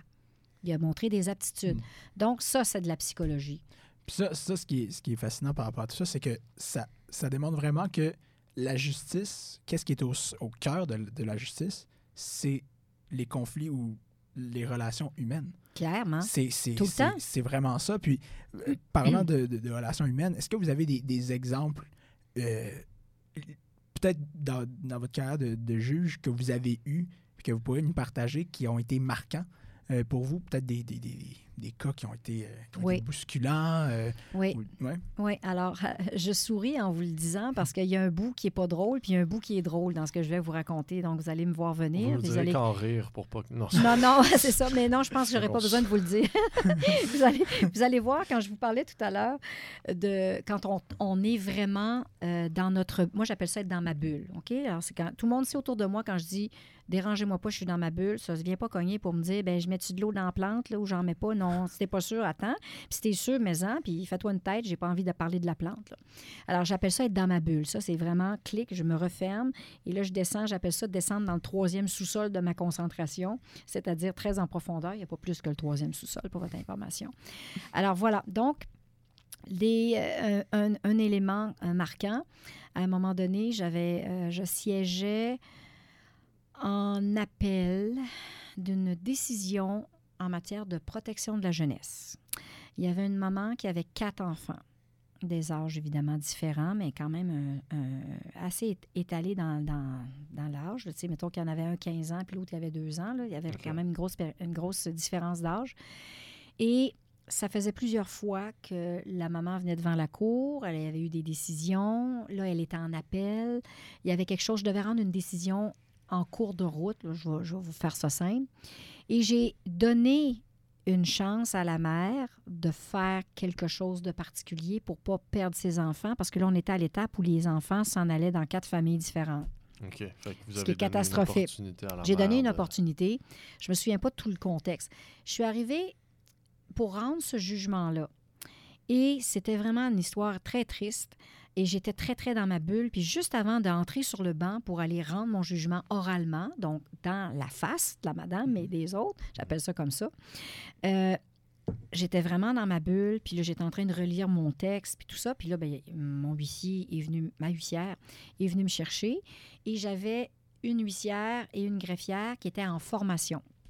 Alors, nous, on travaille tout le temps, ben, dans le temps, c'était ça, pour être capable d'être en communication quand euh, je suis sur le banc. Donc, je suis plus élevée. Ma greffière, celle qui prend les notes, pardon, pour le procès verbal, pour euh, la postérité, comme on dit, est assise plus bas. Mais elle me fait dos. Alors, on avait développé une technique du miroir. Alors, j'avais demandé, sortez un genre de petit miroir pour se maquiller, là, qui, qui est deux côtés. Puis, mettez le miroir à côté de vous, puis orientez le miroir. Alors, quand elle est assise, elle, elle, elle fait face au témoin, mais en se tournant la tête un peu de côté, dans le miroir, elle me voit. On appelle ça OP miroir, opération miroir en filature en matière criminelle. Alors, elle était capable de me voir. Alors, s'il y avait quelque chose de particulier, on pouvait réagir. Euh, par exemple, un, un témoin ou un client qui devient violent ou qui devient pas bon. Ah, ça arrive, Euh, ben oui, ça arrive. Alors, il devient menaçant. Euh, là, euh, la, la- la greffière qui est, pas stre- qui, est, qui est nerveuse va pas envoyer un signe au gars ou à la fille qui ne comporte pas bien en se tournant complètement, va regarder dans le miroir, moi je la vois, puis s'il y a quelque chose qui ne marche pas, je, peux lui faire un petit signe de tête discret qui dit envoyez, faites quoi ou faites pas de quoi, quelque chose comme ça. Alors tout ça pour dire que je, je rends mon jugement. Et je lisais mon jugement. Puis c'était c'était une journée, je sais pas, ça a été comme ça, c'est la, la seule fois que ça m'est arrivé. J'ai eu beaucoup d'émotions en rendant mon jugement. Je suis extrêmement sensible. Puis là, je suis venue les yeux pleins d'eau. Puis là, oh, petit trémolo dans la gorge. Puis là, je me disais, non, non, c'est pas le temps. Là, c'est vraiment pas de circonstance. Puis là, j'essayais de me parler pour pas que pour pas Ouais. éclater. Fait que étiez devant tout le monde. J'étais devant tout le monde. La salle était Ouais, pleine. Puis, tu sais, tout le monde est la bouche ouverte, les grands yeux, là, parce qu'ils attendent le résultat de quelque chose de très important pour eux. Et là, euh, finalement, j'ai livré mon jugement, mais il a fallu que je me retienne parce que j'avais vraiment beaucoup d'émotions, puis le trémolo dans la gorge. Alors, ça reste là. Et les filles me, voyaient avec le petit miroir et tout. Fait que là, finalement, on s'est en allé. J'ai fait mes affaires. Ça s'est super bien passé. J'arrive dans mon bureau. Puis là, les deux, les deux filles qui étaient avec moi me prennent chacune par l'épaule. Puis on dit Madame la juge, venez avec nous. J'ai dit Mon Dieu, qu'est-ce qu'il y a Ils ont dit Venez-vous-en, on va aller devant un miroir. Alors, j'ai dit OK, on va aller devant le miroir. Qu'est-ce qui se passe? J'avais mis mon rouge à lèvres vite à la dernière minute avant d'entrer en salle de cours. Puis il était couleur fuchsia. Et j'avais les quatre dents avec la moitié des dents avec le rouge à lèvres. Alors, j'ai rendu un jugement super tragique, super. Avec, euh, Avec quatre. Puis évidemment, je suis pas le genre de personne qui Non, passe la bouche non, ou pas, vous l'avez remarqué. Puis j'ai fait ça pendant Oh trois quarts d'heure de temps, mon jugement trois quarts d'heure, et j'avais non. toutes les dents fuchsia en avant. oh, Ah, moi, j'imagine en plus, en plus, on- tu sais, quand il y a de l'émotion dans la voix, on le sent. C'est pas ça, on- j'imagine. Voir la Ça, juge fait, ça avait pas rapport. Non, ça, ça avait pas les, Avec les Coco. Coco le clown, tu sais, en avant. C'était comme, bon. Alors, il nous arrive toutes sortes de choses. Il m'en il m'en est arrivé d'autres, évidemment, qui sont encore plus drôles, mais ça, je- on va y aller. Vous aviez d'autres questions? Oui, ben en fait, Y a-tu le- y a-tu des choses plus drôles? Oh oui, vraiment. Vraiment. C'est-tu le temps? ou c'est- Ben non, mais c'est, par curiosité, là. Ouais, ouais, ouais. Bon, ben alors écoutez, vous savez, on, va, on, fait, on passe toujours à la salle de bain avant d'aller en salle d'audience parce qu'on ne sait jamais quand est-ce qu'on va ressortir. Bien sûr. Alors, alors, il n'y a, il y a rien de tel que de, de faire ça vite et de, de, ra- de se se renculoter rapidement. Et puis, c'était une journée où j'avais pas la toge, c'était une journée en pratique. Et puis, j'avais une huissière. et puis, elle marchait, elle ouvrait la porte, elle me laissait passer. Et là, après ça, elle me suivait. Et là, de dire Madame la juge, Madame la juge, votre jupe, votre jupe. J'avais la jupe prise d'un bas culotte en arrière. Ah, fantastique. Bon, Ah ouais, alors, non, pour une juge, euh, c'est- mettons pas... que c'est. Heureusement, elle m'a attrapé tout de suite en sortant de mon bureau, hein, la porte et tout ça, mais euh, il nous arrive des Mais petites vrai, choses vrai, il y a- cocasses. il- parce qu'il y a, il y a un certain statut euh, soci- ben, social, Ben, professionnel. Ah, il y a un et tout, statut, que- ben là. oui, c'est Ben, ça. une- Mais même à ça, euh, que ce soit une avocate, Ouais, que ce soit vrai, une fait. secrétaire, que ce pas soit ces peu tables, importe qui, la, quand la juge, la jupe prise d'un culotte en arrière, là, c'est pas chic. non, c'est vrai, c'est vrai. Mais vous avez fait euh, mention de. Des fois, ça. Il y, a, il y a des gens qui deviennent violents Sur en une cours. note Oui. plus sérieuse. Ouais, c'est sur une note euh, sérieuse. quelque Mais chose de c'est- grave. Qu'est- Qu'est-ce qui se passe dans, dans ces temps-là? Ça arrive, vous pouvez-vous Bon. donner un exemple? Alors, moi, je, je- oui, je vais vous donner des exemples de certaines personnes à qui c'est arrivé parce que moi, j'ai été chanceuse. Ah. À date, je n'ai jamais eu à peser. On a des boutons en dessous de notre, des boutons paniques en dessous de notre Ah, bureau. SOS. Oui. Ah Alors, il y a différentes couleurs. Il ne faut juste pas se tromper de boutons. Il y a les jaunes, puis il y a les podcast? Alors, évidemment, quand c'est jaune, ça déclenche chez les constables spéciaux dans le palais de justice une alarme. Et c'est un code jaune, c'est moins grave qu'un code rouge. Ça, déjà, en partant, c'est pas pire. Ils n'arrivent pas au même nombre, puis ils n'arrivent pas avec la même rapidité. Mais quand on sent que la soupe peut être chaude, on peut peser sur le, le jaune. Ça, ça veut dire qu'on va peut-être avoir besoin de quelqu'un. Moi, ce qui m'est arrivé, c'est plutôt de- d'être en amont. C'est-à-dire, si je savais que je rendais un jugement dans quelque chose de sensible, puis que j'avais une des deux parties dont je doutais de la santé mentale en- à, a priori, je pouvais demander d'avoir un constable spécial déjà soit proche, soit dedans la salle, pour m'assurer qu'il n'y ait pas de débordement. Mais ça arrive qu'il y a des gens qui, qui traversent puis qui viennent en avant puis qui ont déjà agressé Ah ouais? des juges. Ben oui, ben oui. Jésus. Ah oui, Et il ils a. arrivent à se Euh, c'est pas très Ben, loin. c'est ça, hein. ouais, ça c'est pas vraiment, être, ça euh, dépend des salles là. Euh, mais il y a des salles où c'est pas très loin là. Je, je- pour les fins de votre public, euh, je dirais peut-être à une dizaine de pieds sur euh, la gauche ou sur la Ah droite. wow. Il peut y avoir quelqu'un qui est là, puis il n'y a pas de clôture, il n'y a pas rien. Moi, je fais des farces des fois. Les gens qui se représentent ça, ils veulent venir me porter des papiers directement. Puis je dis toujours, donnez-la à la greffière parce que vous le savez pas, mais il y a une petite clôture électrique qu'on voit pas ici là. Quand on passe rendu là, ça donne un petit choc. Vous voulez pas avoir le petit choc. Je savais pas que les juges avaient des boutons de panique, mais c'est c'est Ben oui, c'est logique. parce que. Attention à quelqu'un avec un Mm. fusil dans le Mm. visant, là. On devrait-tu en avoir un pour le podcast? Si un invité se dé- désorganise devant on pose des questions un peu trop. Non, moi, c'est le pire que j'ai eu, c'est quelqu'un euh, qui n'était pas content, puis euh, il avait Ouais. laissé son sac là, puis il est parti, puis il est parti, puis euh, j'ai dit, euh, Sir, I'm not done with my judgment. Il said, put it in the mail, put it in the mail. Puis il est parti, mais il a laissé son sac là. Puis on le soupçonnait. Oh. Déjà, on- déjà, il était, ma, ma- greffière était nerveuse. Alors là, ils ont fait, quand il a été parti, ils ont fait rentrer un constable pour venir voir qu'est-ce qu'il y avait dans le sac. Y a-tu laissé une cochonnerie avec, Ouais. euh, tu sais, comme à la télévision, ça, avec un petit déclencheur, clic, rendu dans la salle, rendu dans le passage, il pèse sur le piton, boum. Euh, j'ai peut-être j'écoute trop de films. en. Bref, Ouais, c'est pas moi qui avais été nerveuse. Là, c'était mon adjointe qui avait pesé sur le piton sans me le dire pour faire venir quelqu'un.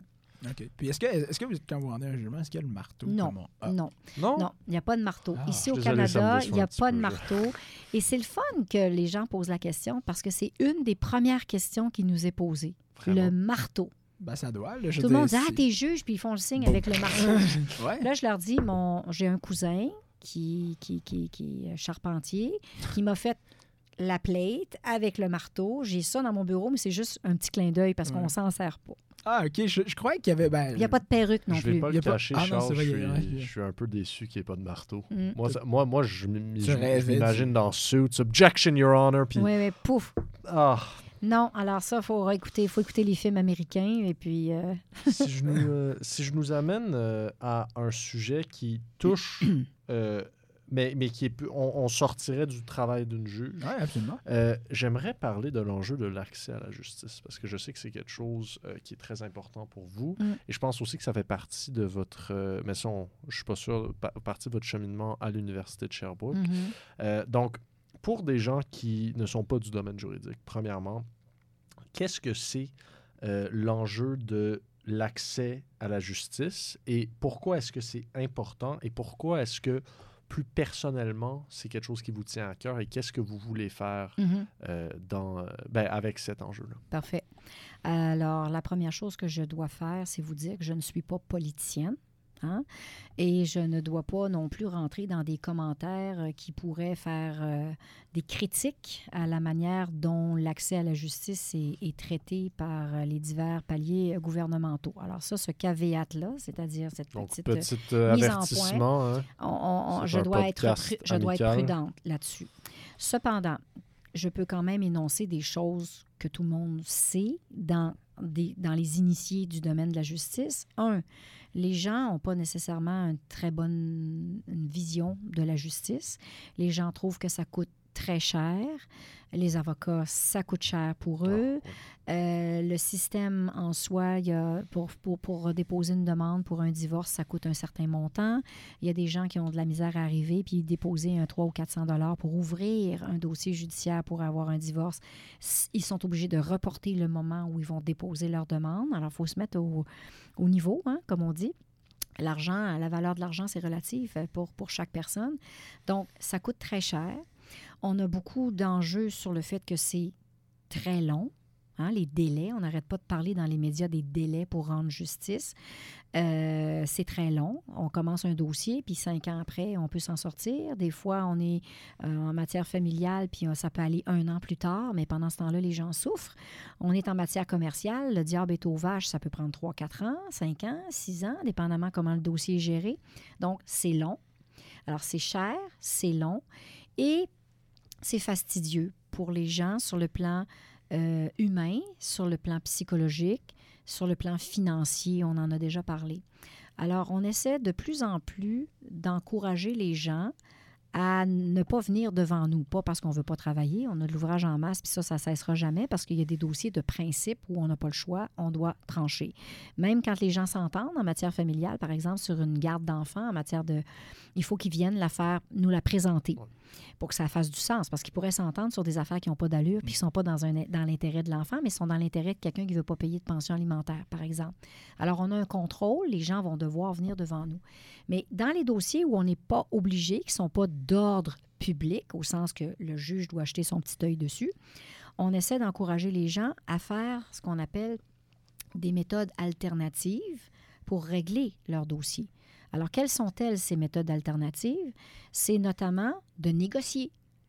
Pourquoi pas s'asseoir à quatre avec. Euh, Régler le euh, problème. S'asseoir puis se parler dans le casque, se dire ce qu'on a à se dire et puis euh, trouver des pistes de solutions nous-mêmes plutôt que se le faire imposer par un tiers qu'on va voir pour la première fois le matin de l'audition. Puis on y aime la face, on y aime pas la face, puis c'est lui qui va décider ou elle qui va décider pour les cinq prochaines années. C'est un catch-22, là, à quelque mm. part.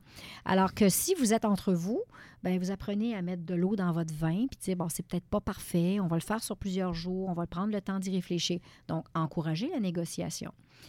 Nous, comme juges, quand on a des gens devant nous qui viennent à la cour, on voit des fois, on sent, on sent les dossiers qui se prêtent à une négociation, et des fois, on va dire, vous allez aller à l'extérieur et vous allez aller négocier ensemble l'endroit où vous allez prendre, par exemple, possession de l'enfant. J'aime pas ça dire prendre possession, mais faire mmh. l'échange de l'enfant parce que ça s'obstine entre ça va être au poste de police ou chez Tim Horton. Et là, on leur dit les prises de possession chez, au poste de police, là, voulez-vous que votre enfant reste marqué pour le reste de vos jours? C'est juste parce que vous vous aimez pas en face? Oui, mais sait-on jamais, il s'est rien passé? Non. Tim Horton. Mmh. Alors, on amène les gens à essayer de discuter. Deuxième chose, on essaie aussi, on peut comme juge nous agir comme médiateur. C'est-à-dire qu'on n'a pas notre toge, on n'est pas en salle d'audience, personne est tenu, euh, comment je dirais bien ça, ce qui est dit de un et de l'autre des aveux n'est pas retenu si jamais ça marche pas. Alors, on fait ça, on appelle ça des conférences de règlement à l'amiable.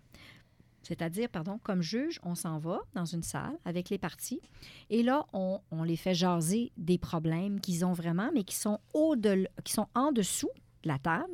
C'est-à-dire, le problème, c'est un iceberg. Il y a une pointe qui est émergée, qui est le dossier judiciaire dans lequel on peut dire A, B, C, D, E sur une question de mmh. pertinence. Puis, F jusqu'à Z, c'est le gros bout en dessous de l'iceberg, celui qui a fait planter le Titanic. Bien, souvent, le problème, il est en dessous. Les vraies préoccupations, les motivations les motivations, derrière les actions psychologiques, la, le, la Tout personne... Ce qui est l'humain. Tout ce qui est humain. Oui, qui va juste se faire dire Tu m'as traité de ci, tu m'as traité de ça. Puis si tu t'excusais, le dossier serait réglé. Mais la personne ne veut pas s'excuser. Qu'est-ce que vous voulez qu'on fasse En CRA, en conférence de règlement, bien, on va les prendre dans le privé, pas les mettre antagonisés. Et puis, on va dire, savez-vous, si vous vous excusez, puis que ça a l'air euh, le moindrement sincère, ben votre dossier se règle. Cette personne est restée collée, le piton est resté collé sur un enjeu qui n'a rien à voir avec le juridique. Mm. Get to the point. Et là, des fois, on, dénoue euh, les problèmes, puis les gens sont contents, ils signent une convention, et puis après ça, c'est fini, puis ça leur coûte pas la peau. Euh, la peau. La, peau, du tambour, la peau, la peau. Oui, oui, toutes les peaux sont bonnes. toute la peau. oui, exactement, toutes les peaux sont bonnes. Puis ça, ça je pense que c'est applicable à, un peu tout. Souvent, c'est quand les problèmes, quand, même dans nos, dans nos vies, les problèmes, mm. ce, qui, ce qui est sous-jacent au problème, c'est quelque chose, des fois, qui, est, qui semble anodin. Mais qui est inconscient, mais, qui joue fort. Exactement, c'est ça. Tout à fait. Exactement. L'accès à la justice, c'est donc ce fait qu'on peut faciliter et euh, rendre ça beaucoup moins cher et rendre ça beaucoup plus rapide un réglage de dossiers judiciaires avec des méthodes alternatives. Oui. Puis essentiellement, le, ce qu'on vise à faire, ce que vous visez à faire, c'est de plus en plus à favoriser ça aujourd'hui. Il y a ça, mais il y a autre chose aussi. C'est que quand les gens viennent devant nous et qui disent Bon, mais moi, je vais avoir, je vais vous donner une exagération là, pour qu'on se comprenne bien, 35 témoins pour venir témoigner que vous aviez une paire d'écouteurs à ses oreilles. Ça se peut que je dise ben peut-être un ou deux, ça va faire le travail. D'ailleurs, c'est écrit dans le Code de procédure civile. Puis j'essaie de les raisonner pour leur dire que 35, ben j'ai pas 35 jours à leur accorder pour déterminer s'il y avait une paire d'écouteurs à ses yeux, surtout s'il y a une photo. Hein? Puis que sur la photo, on voit qu'il y a une paire d'écouteurs. Donc, on fait du travail, moi, j'appelle ça du dégraissage de poulet, si vous voulez une expression qui me caractérise. Tout le monde me connaît en chambre de pratique. Je fais toujours, je mime que j'enfile mes gants et je fais le geste de mettre les deux mains, les deux bouts du poulet. J'appelle ça dégraisser le poulet. Alors, on enlève les choses qui sont inutiles pour essayer de ramener ça à la belle poitrine juteuse, pas de peau. Hmm. Alors, euh, on enlève l'os et on enlève la peau. Puis, c'est quoi la vision d'une justice qui est plus accessible euh, en Le rêve utopique. Ben, ben, en fait, d'une part, je vous dirais que ce serait un rêve euh, qui commencerait par avoir un, un, comité ou un service public ou pas, mais peu importe, mais en tout cas idéalement public, où les gens pourraient rencontrer soit des psychologues ou des travailleurs sociaux qui leur expliqueraient leur propre dynamique. C'est autrement dit ce qui fait qu'ils mettent une bûche dans le poêle pour attiser le feu. Hmm. Et de mieux comprendre ces éléments-là. Alors, aujourd'hui, on a fait un petit progrès en matière familiale. On a les, cours sur la coparentalité qui sont obligatoires. Les cours sur la coparentalité euh, enseignent aux parents qui s'obstinent sur des gardes puis des accès pour des enfants quel est l'effet de leur comportement sur leurs enfants? Quand ils s'obstinent, quand ils s'engueulent devant les enfants, ça donne quoi comme résultat? Ah. On leur présente des vidéos, on leur donne des informations pour dire voici dans le cerveau de, votre enfant, le développement, ça fait stop. Ça fait je me couche dans mon coin, ça fait je deviens anxieux, ça fait je deviens pogné entre papa et maman, puis là, ça devient un conflit de loyauté quand ça va jusqu'au bout du bout. Alors, pour faire l'analogie, si on avait un autre petit système, m'accroche toujours dans le film, si on avait un autre petit système où on donnait l'opportunité aux gens de se vider le cœur un peu sur le plan émotif et psychologique pour dire c'est ça qui m'écœure dans le dossier, elle fait ci ou elle fait ça qui m'écœure, j'aime pas ça, puis si c'était pas comme. Alors, juste le fait de le faire, le catharsis dont je vous parlais tout à l'heure, spit it out en bon français, ça fait que après ça, on dirait que on est capable de voir clair, puis de voir un peu plus rationnel. Prendre le pas de recul pour être capable d'être raisonnable. Oui, puis pas s'obstiner pour un partage de couteaux puis de fourchettes quand ça coûte 500 pièces de l'heure pour un avocat pour dire je vais-tu avoir deux fourchettes, toi un couteau, parce que je veux vraiment le couteau. Tu sais? Alors, ça, il y aurait cet élément-là. L'autre, et ça c'est sur lequel je travaille beaucoup comme juge, c'est de rendre par notre façon de parler aux justiciables, aux gens qui viennent devant nous, et de leur écrire la chose plus accessible. Si je sors mes grands termes de latin, puis je sors mes grands principes de droit, puis j'explique pas concrètement, facilement pourquoi, la personne va lire le jugement, puis c'est comme lire euh, dans une autre langue qu'on comprend pas.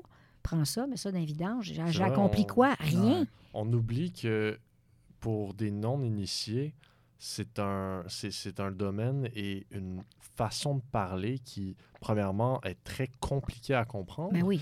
Et aussi qui, moi, je vais citer mon professeur de pénal 1, Simon Roy, qui a dit que, je ne me rappelle pas c'est quel article, mais l'article qui dit que nul ne doit ignorer la loi. Il a dit qu'il achète un repas à l'étudiant futur qui fera euh, inconstitutionnaliser cet article-là. Et je pense pas qu'il voulait dire que son intention n'était pas que c'est un mauvais article, mais plutôt que ça peut mener à des situations où, tu sais, le justiciable commun, là, il peut pas connaître que telle loi, telle... c'est, Il n'y a pas de cours. Exact. C'est mhm. une attente beaucoup trop haute pour quelqu'un sans avocat. Et pour le connaître, il faut que tu te payes un avocat de 500 pièces. Donc, il y a certainement euh, une, simplification qui doit, euh, comme vous dites, être favorisée afin de rendre ça ben, accessible. Mm. Mm. Mais de plus en plus, on a des organismes hein, sociaux, euh, pro bono, euh, il y, a des différents organismes qui interviennent dans le cadre du processus judiciaire. Euh, je me souviens quand on était à Montréal, quand j'étais à Montréal, on pouvait référer des gens pour aller faire une petite consultation au bout du corridor. Et là, ils allaient pouvoir jaser, s'expliquer pour comment remplir une déclaration sous serment, pour les assister dans le processus. Il faudrait peut-être qu'on ait un petit peu plus de budget pour arriver à en faire davantage de ça. Je veux juste mettre une pause à tout. Petite interruption, pardon tout le monde, on a réalisé que euh, la vidéo n'était pas en marche par erreur d'inattention. L'erreur est humaine. On a reparti donc. Euh, on sent quand même une juge sur le podcast. Là. Soyez un petit peu euh, indulgents. On était stressé au début, puis là, bref. Bienvenue à la portion vidéo du podcast. Nous venons de conclure, je pense, le sujet de l'accès à la justice, qui d'ailleurs a été très bien vulgarisé. Et si je nous relance sur une tangente, ben en fait, peut-être ça tombe bien parce qu'on tombe un peu plus sur une tangente personnelle. Et là, on veut voir le visage des gens à qui on parle. On veut avoir les expressions faciales. Donc, si on fait ça, comment définiriez-vous les valeurs les plus importantes dans votre vie? Euh, et comment euh, les avez-vous acquises? Pourquoi est-ce que ce sont des valeurs centrales pour vous? Vie personnelle qui ont un impact, j'imagine, sur mon travail? Absolument. Ben, en fait, j'imagine que les valeurs vont avoir un impact sur votre travail, mais pour moi, les valeurs, c'est quelque chose qui est dans notre vie personnelle et qui transparaît dans tous les domaines. Avant qu'on soit trop loin, est-ce que vous pouvez juste prendre le, rideau en arrière puis juste le, le, replacer? Parce que là, il est comme et, voilà. Parfait. Bon, on va y arriver. on y arrive. C'est bon. Parfait. Parce que maintenant, on est filmé, donc... Hein... C'est parce que vous ne le savez pas, mais il y a quelqu'un de caché en arrière du rideau, ah. il n'est pas supposé sortir tout de suite. c'est le, le, le... Vous avez pressé le bouton de panique. Ah, ça, oui, euh, oui le bouton panique, ça fait bouger le rideau. Donc oui. Pardon. Alors, les valeurs, les valeurs. Euh, ben, premièrement, une valeur centrale, et ça, ça, ça a toujours été et ça fait que j'ai toujours eu la réputation d'être quelqu'un de très anticonformiste. Anticonformiste? Oh, yes. Vous dire? C'est mon authenticité. Alors moi, il faut que les gens soient authentiques. Les gens qui sont faunés ou qui, qui, qui paraissent pour paraître, euh, je, détecte ça à 100 000 à la ronde. Comme dirait mon père, euh, t'es bien né, il faut que ça serve. Alors j'ai du pif, puis mon pif, il détecte les, les gens qui ne sont pas authentiques.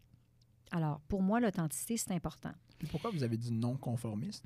Non conformiste parce que euh, il y a des moules, des fois, qu'on peut adopter quand on est avocat ou avocate, comme il y a des moules qu'on peut adopter aussi quand on est juge. Et il y a des moules dans lesquels on ne veut pas nécessairement rentrer euh, complètement. Euh, sans faire des folies puis des choses qui sont hors d'ordre et qui, sont, qui pourraient être dérogatoires à la profession, à l'honneur de la profession. Euh, je me respecte dans la personnalité que j'ai, dans ma façon de faire mon travail. Et euh, je pense que c'est important que les gens, les justiciables, les gens qui viennent devant nous, sentent qu'on est authentique. Parce que quand on arrive avec des décisions, qu'on les explique un temps soit peu comme il faut, et que les gens les ressentent. J'ai rendu énormément de jugements oralement. Je pense que je, pense que je peux me qualifier de celle qui en a rendu pas mal de plus, mais avec des révisions de transcription des motifs oraux. Euh, les gens le sentent et c'est bon pour l'adhésion. Tu peux ne pas être d'accord avec une décision, mais si tu as le ressenti de la manière dont c'est livré puis que la personne est authentique, je pense qu'il y a là, on parlait d'aspect psychologique tout à l'heure en droit, il y a une portion de psychologie qui peut faire en sorte que le jugement va porter davantage que juste d'être blablabla, blablabla, parce que là, il faut que je sois sérieux, j'ai un jugement, il faut que blablabla. Euh, comprenez-vous le concept? Alors, ça ne veut pas dire de faire des sourires mielleux, ça ne veut pas dire de ne pas avoir rapport, de faire des clins d'œil, puis faire des... bon, je ne parle pas d'être gaga puis d'être déplacé, mais je pense que c'est important, l'authenticité dans sa façon d'être. Et de se comporter. What you, see, what you see is what you get. Donc, vous devenez juge, ça ne veut pas dire que votre personne change, elle transparaît à travers votre profession, mais vous restez qui vous êtes. Je n'ai pas abdiqué Claude Dallaire, l'avocate, ni la Claude Dallaire, personne primaire, cinquième année, qui faisait des gags. Et encore là, quelque part. Ah oui, c'est ça. Alors, euh, donc, ça, c'est. ça c'est Est-ce que c'est quelque chose qui se travaille, ça, cette authenticité-là? Parce que, est-ce que, en, fait, je pense que la question sous-jacente à ça, c'est lorsque vous êtes nommé juge, mm. est-ce que vous êtes porté à changer? Euh, il y en a, oui. Il y en a à qui ça ne va pas comme, y comme on dit, euh, c'est même, le même principe, les gens qui sont nommés en politique ou sont nommés à des fonctions supérieures. Il y en a qui travaillent bien avec le pouvoir, puis il y en a qui décollent de terre. Hmm. Alors, euh, euh, c'est pas la majorité, mais il y en a à qui ça, dépendamment de la personnalité initiale, que ça a un impact sur leur façon d'être. Puis ce que je trouve regrettable, puis je le dis parce qu'il y a beaucoup d'avocats qui se plaignent de ça, de la part de juges, c'est la portion, ben, on dirait qu'ils ne se souviennent pas qui ont déjà été avocats, puis la façon dont ils nous traitent, c'est comme si on était n'importe quoi, puis ça, il n'y a pas de raison que ça soit. Il faut toujours se souvenir d'où on vient et ce qu'on a été. Et ça, moi, j'appelle ça d'être authentique. Parce que c'est pas parce qu'on est devenu juge que ça nous autorise à faire tout, n'importe quoi et être irrespectueux ou se prendre pour quelqu'un qu'on n'est peut-être pas. Se souvenir d'où on vient et de qui on a été. Des mots marquants, ça, quand même. Oui, c'est vrai. Puis je pense que c'est d'autant plus pertinent pour le rôle que vous jouez. Euh, mm. euh, puis en plus, encore une fois, si on vient, moi, c'est toujours l'image du juge quand on rentre dans la, dans la, dans la salle, dans la salle. Et puis là, on le voit, c'est ça, justement. Donc, l'importance de l'authenticité, c'est quand même. Euh, ben, c'est ça, c'est important, surtout dans le rôle que vous, que vous, que vous J'ai pensé à un petit lien. Tu te rappelles de ta discussion avec Maxime Saint-Hilaire qui racontait son, sa, son aventure dans l'université mais est-ce que lui, il prenait des cours à ce présent? Je ne me rappelle pas c'était quoi les cours.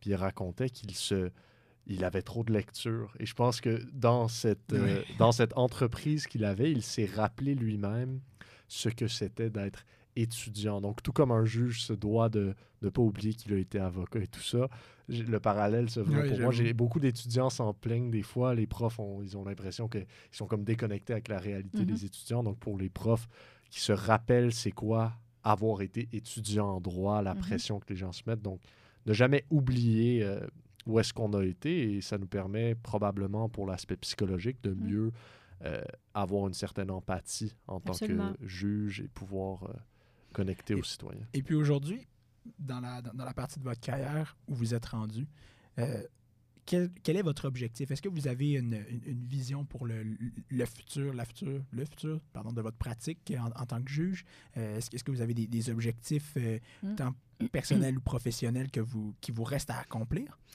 Bien, il y en, on y en a tout le temps. D'abord, premièrement, je vais, je vais, puis je vais revenir sur euh, une, autre, euh, une valeur qui va vous aider à comprendre la réponse par rapport à votre question, la bienveillance. Alors ça, pour moi, c'est une valeur qui est essentielle.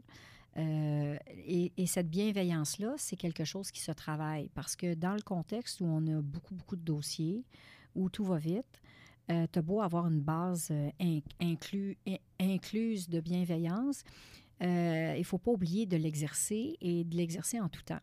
Alors, euh, quand euh, ça fait 35 ou, 30, ou 40 dossiers qui sont passés devant vous la, même journée, puis que là, il faut que ça roule, il faut que ça roule, puis qu'il faut se rappeler, quand on est bienveillant, que chaque humain qui vient devant nous, qui arrive à 5 heures moins quart ou à 5 heures, bien, lui, pour lui, c'est comme s'il était à 9 heures le matin, hein, au sens, je voudrais être traité aussi bien que la personne qui arrive à 9 heures quand le juge est tout frais, tout beau, euh, tout bien, bien lavé.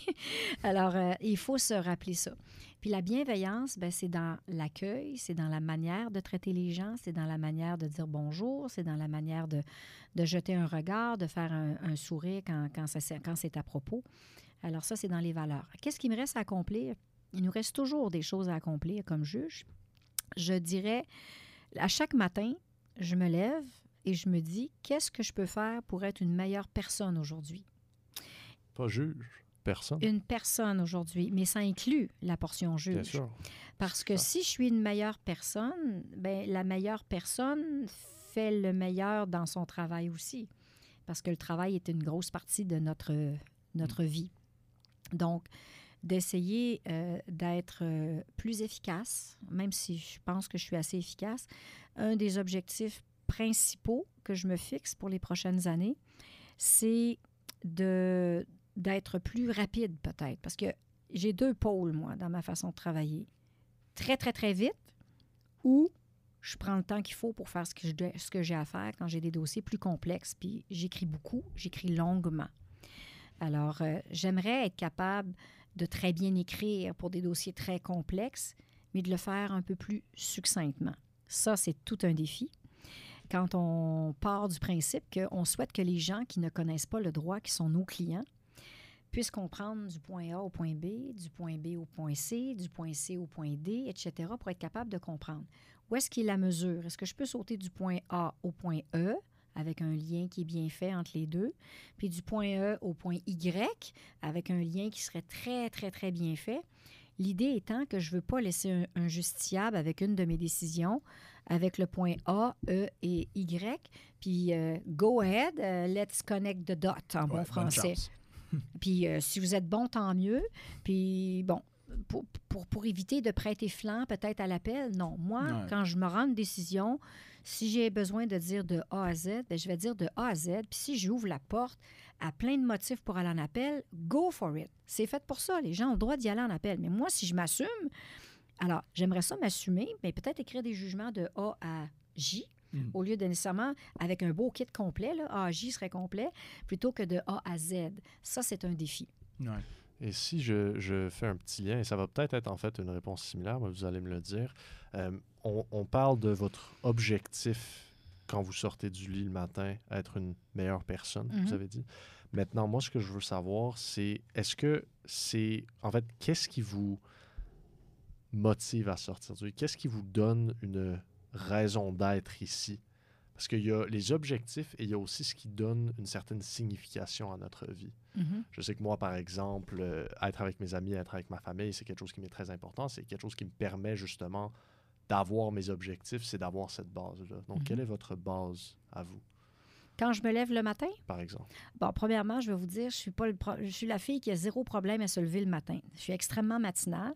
Et quand il faut, c'est 4 heures, 4 heures et demie, je suis prête à travailler, je commence à mes affaires. Et puis, je profite. euh, moi, j'adore le- voir le jour se lever. Pour moi, c'est un spectacle extraordinaire. Alors, ça m'inspire beaucoup. Quitte à commencer à travailler avec des lumières plus des chandelles, parce qu'il faut qu'il y ait un petit peu d'ambiance. Alors, euh, vous savez beaucoup de choses de, de mon intimité. Qu'est-ce qui, me, qu'est-ce qui me fait me lever le matin? Moi, je pense que ce que je, je fais et que j'apporte aux gens avec qui j'ai des contacts, je pense que c'est pas mauvais. Hein? Euh, je suis une fille unique et euh, j'ai toujours été le petit clown euh, de, de- la famille. C'était comme ça. Alors, je- je- je- j'essaie de garder cet objectif de vie, de rendre la vie des autres le fun et valorisante. Si je suis capable au passage de valoriser quelqu'un parce que pour X raison, il ou elle a fait un bon coup, a fait quelque chose de le fun, a, a amélioré quelque chose, a fait une, une belle pièce, a fait euh, un beau ménage, n'importe quoi, une belle tarte. Je, je suis, co- je suis du type complimenteuse. Il faudrait que je m'analyse là, en psychothérapie pour voir pourquoi c'est comme ça. Mais je, je, puis j'attends pas qu'on me dise, ben oui, ta tarte aussi était bien plus belle la dernière fois. Je m'en fous de ça. Surtout que je fais pas de tarte. Alors, Ça, oui. mais ce que je veux dire, c'est Ça pose je trouve ça le fun d'avoir une valeur peut-être dans la vie des autres en faisant quelque chose de le fun, puis quelque chose de, de bien, puis quelque chose de, de positif. De positif, Je suis une fille extrêmement positive. là. C'est Ouais. bien, bien rare que le verre à moitié vide, là, je le vois pas. Il, il- il va Mhm. être à moitié plein. C'est drôle, on a amélioré euh, la vie des gens. On, on- on a comme différents paliers à améliorer la vie des gens de votre famille qui vous entoure, les valoriser. Puis ensuite, on arrive améliorer la vie des gens en société en général par euh, Oui. l'entremise de votre profession. Mm. Donc, c'est comme un, un bel objectif, mais qui s'applique de manière de plus en plus large à de plus en plus de monde. Oui, euh, et avoir oui, cet absolument. impact positif sur, euh, Puis sur je- le monde, en fait. Puis mon comportement ne va pas changer parce que je travaille avec un huissier ou avec un juge. Je vais donner autant d'attention au huissier que je vais donner attention à un, un collègue juge si la, la situation s'y prête. Puis c'est le fun quand tu rentres au travail puis que les gens disent Oh, on a regardé la liste aujourd'hui, là, puis on avait le choix, là, puis on se bouscule à tout, puis on veut travailler avec vous parce que ça va être le fun aujourd'hui. C'est plaisant de se faire dire ça va être le fun aujourd'hui quand on fait une job aussi, aussi aride que celle ouais. qu'on fait. Coudon, il y a moyen, ça, je dis ça tout le temps à tout le monde, il y a moyen de faire des choses extrêmement sérieuses en ayant du plaisir à le faire. Mais ça, je pense que c'est- c'est c'est incroyable parce qu'on peut pas imaginer, en tout cas à mon sens, une job plus sérieuse que tout ce qui entoure la, la- la cour de justice Mm. ou la justice. me- me semble que c'est la- l'apogée du sérieux. Et puis là, on arrive, puis là, on, on vous parle. Puis là, vous dites, ouais, non, euh, de garder le sourire, regarder les gens, faire des. Sloguer. Non, c'est Ouais, non, c'est pas vrai. non. Je faisais pas référence à ça, mais oui. Non, mais c'est par des, des, des fois des expressions qui. Puis surtout pour détendre l'at- l'atmosphère Ben oui. aussi. là, les gens, Ah. des fois, euh, autant en arrière. Sais, quand tu rentres pour aller à- à- accueillir un verdict d'un jury, là, euh, j'ai pas besoin de vous dire que l'attention est dans le passage. Là. C'est comme. C'est comme le, le- le fil d'acier tendu au maximum. Là. Mm. Alors, euh, il faut, faut trouver une façon de travailler parce que si on fait juste être bien, ben, ben, ben, ben sérieux tout le temps, puis qu'on est tout le temps, tout le temps, tout le temps face de plate, ben, je veux dire, on va se décomposer euh, avant d'arriver à 50 ans. Est-ce que c'est un, un objectif euh, dans, dans votre vie d'avoir d'être, je sais pas, moi, juge à la, à la cour d'appel? Comment ça, ça fonctionne? Est-ce que c'est. Non, je vais vous Ok. expliquer. Ça m'a été proposé, Ah, OK. puis j'ai refusé. Ah. Alors, euh, j'ai euh, refusé pourquoi? Parce que je me considère une juge de terrain. Puis comme juge de terrain, ça veut dire avec le monde, délai avec le monde, gérer des humains. Et c'est prendre l'énergie pour faire ça. C'est pas tout le monde qui est content de faire ça. Puis je dis pas que les juges à cour d'appel, ils sont pas bons à- avec euh, le, le terrain, pas du tout. Mais moi, juste faire du droit, je trouve ça super intéressant, mais la valeur ajoutée, c'est vraiment l'humain. Le traitement de l'humain dans le contexte de droit m'apporte beaucoup plus, puis je pense que je peux apporter plus là qu'à la cour d'appel. Puis quand j'ai à écrire une super belle thèse sur quelque chose d'intéressant en droit, je me, me gâte, OK. me gâte, me prive pas. Ah, mais ça, c'est c'est intéressant parce que ça, vous savez vos points forts, vous savez vos, vos points faibles, Mm. puis vous, vous avez dit, ben non. euh, Ouais. J'ai plus d'impact. euh, Définitivement. Alors, ce n'est pas un objectif de carrière. Euh, L'objectif que j'avais de carrière et qui est, ça date de, j'étais avocate à ce moment-là, puis je me disais, je faisais de la visualisation, hein, parce que tous ceux qui nous écoutent, là, si vous avez un projet, là, visualisez et croyez-y. Arrêtez de vous dire la petite voix, oh ben non, ben non, ça n'arrivera pas, oh non, non, non, non, ça n'arrivera pas. Arrêtez. Croyez-y, visualisez. Combien de fois je me suis couchée le soir en me visualisant sur le banc en train de parler à des justiciables, ça marche. Mais à un moment donné, il faut lâcher prise aussi. Quand c'est trop, qu'on est accroché comme Garfield au plafond, là, faut, à un moment donné, il faut décrocher une patte de temps en temps puis dire OK, si ça a arrivé, ça va arriver. Alors, j'ai perdu le fil de ce que je voulais vous dire. C'était le fun. C'était un de vos, vos objectifs quand vous étiez avocate. Bon, alors mon objectif, c'était, je me disais, quand je vais être juge, moi, être juge, le maximum du maximum, ce serait de siéger au civil et au criminel à Cowansville.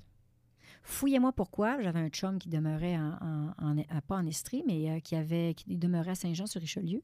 Puis il avait son bureau à Grand Bay, fait que j'avais connu beaucoup la région. Et c'est d'ailleurs une des raisons pour lesquelles j'ai demandé un transfert.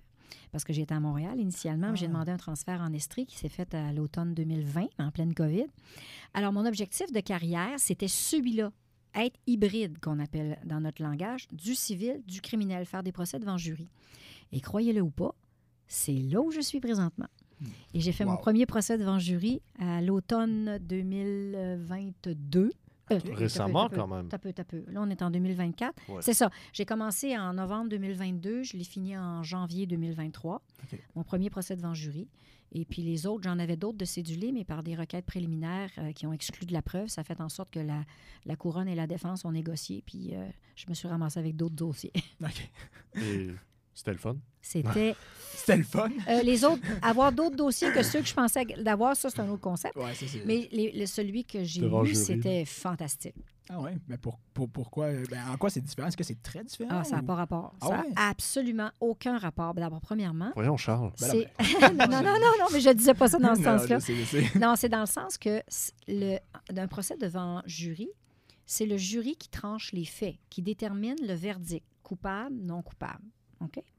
Et nous, ce qu'on fait, on est juge de droit. Donc, on donne toutes les directives, on explique les règles de droit, on les vulgarise pour aider le jury à faire son travail. Alors, on les tient par la main d'une certaine façon, mais c'est eux qui ont entière liberté pour faire l'analyse de toute la preuve documentaire, les témoignages, apprécier la crédibilité, les éléments vidéo, les textes, etc.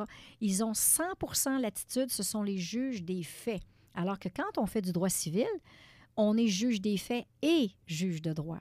OK. Alors, c'est une approche complètement différente. On ne travaille pas du tout de la même façon et c'est fascinant. C'est deux mondes complètement différents. Puis moi, je voulais être là. Moi, ce qui me- ce qui m'avait toujours troublé là-dessus, euh, ben, j'avais pensé, c'est que si le jury rend une décision avec laquelle le juge n'est pas d'accord, ça doit être un peu, euh, tu sais, un petit quand même, un peu inconfortable. Comme, ah, vraiment? Coupable? Mm. Oui. Ben, ça, c'est genre de. C'est là où notre devoir de réserve. Ben, est. c'est ça, c'est Alors, ça. c'est dans ce temps-là qu'on pousse- on met le zipper sur la bouche fait puis on sourit. Mais pas trop, juste Non, assez. Oui, c'est juste assez. Juste assez. Là, pour une rare fois, j'aimerais poser une question. Est-ce que je ne vais rien diriger dans aucune direction? Je vais vous laisser le terrain libre. Avant de le faire, je vais vous contextualiser un peu. Euh, je vous, euh, on, on vous donne maintenant euh, le, le- le plancher pour vous adresser aux jeunes Mhm. aujourd'hui qui se cherchent, hein, Hmm. notre public cible, on va dire en quelque sorte. Auriez-vous des conseils à leur donner? Quelques-uns, oui. Le vous. Il faut être capable de sortir de sa zone de confort. Alors, si par exemple, le- votre truc, c'est les jeux vidéo, puis que là, on vous propose d'aller à une pièce de théâtre, euh, nouveau genre, où le monde ne parle pas, ils font juste bouger, puis vous dites euh, vraiment, pas ma, vraiment pas ma tasse de thé, ça, je me vois pas là pantoute. Peut-être qu'il y a quelque chose à aller chercher là, dans cette activité-là. Je donne un exemple un peu, un peu farfelu, mais euh, moi, c'est quelque chose qui m'a servi beaucoup, ça, d'aller à l'extérieur des zones de confort. Parce que c'est quand on va à l'extérieur de nos zones de confort, de notre petite affaire qui nous rend nos pantoufles, j'appelle ça euh, revenir toujours à ses pantoufles, toujours faire le même genre d'activité, toujours avec le même monde, toujours à la même place. C'est un peu comme les gens qui disent Moi, je prends des vacances quatre fois par année, mais je vais toujours en Floride, à telle adresse, à telle chambre, à telle date, avec la même personne. C'est une question de personnalité, encore une fois, mais moi, ça, ça me turn off solide. Il faut découvrir autre chose. Il faut aller à gauche, à droite. Il faut... C'est là qu'on vit des expériences, qu'on rencontre des gens qu'on pensait qu'on rencontrerait pas, qui sont peut-être différents, qui peuvent nous apporter un point de vue complémentaire à ce qu'on était habitué de faire, puis nous sortir de nos pantoufles. Vous êtes jeune, vous avez la vie devant vous. Pourquoi pas aller assister à un cours dans telle faculté, parce que si vous avez un cours optionnel, au lieu de rester collé sur le turf de ce que vous aimez, d'aller voir quelque chose d'autre. Des fois, ça peut ouvrir un horizon, ça peut rendre la chose super intéressante, le processus d'analyse. Donc, ça, sortir de la zone de confort, puis de ne pas toujours suivre le même, la même petite voie facile, parce que quand, moi, je remarque que la population est très, très anxieuse.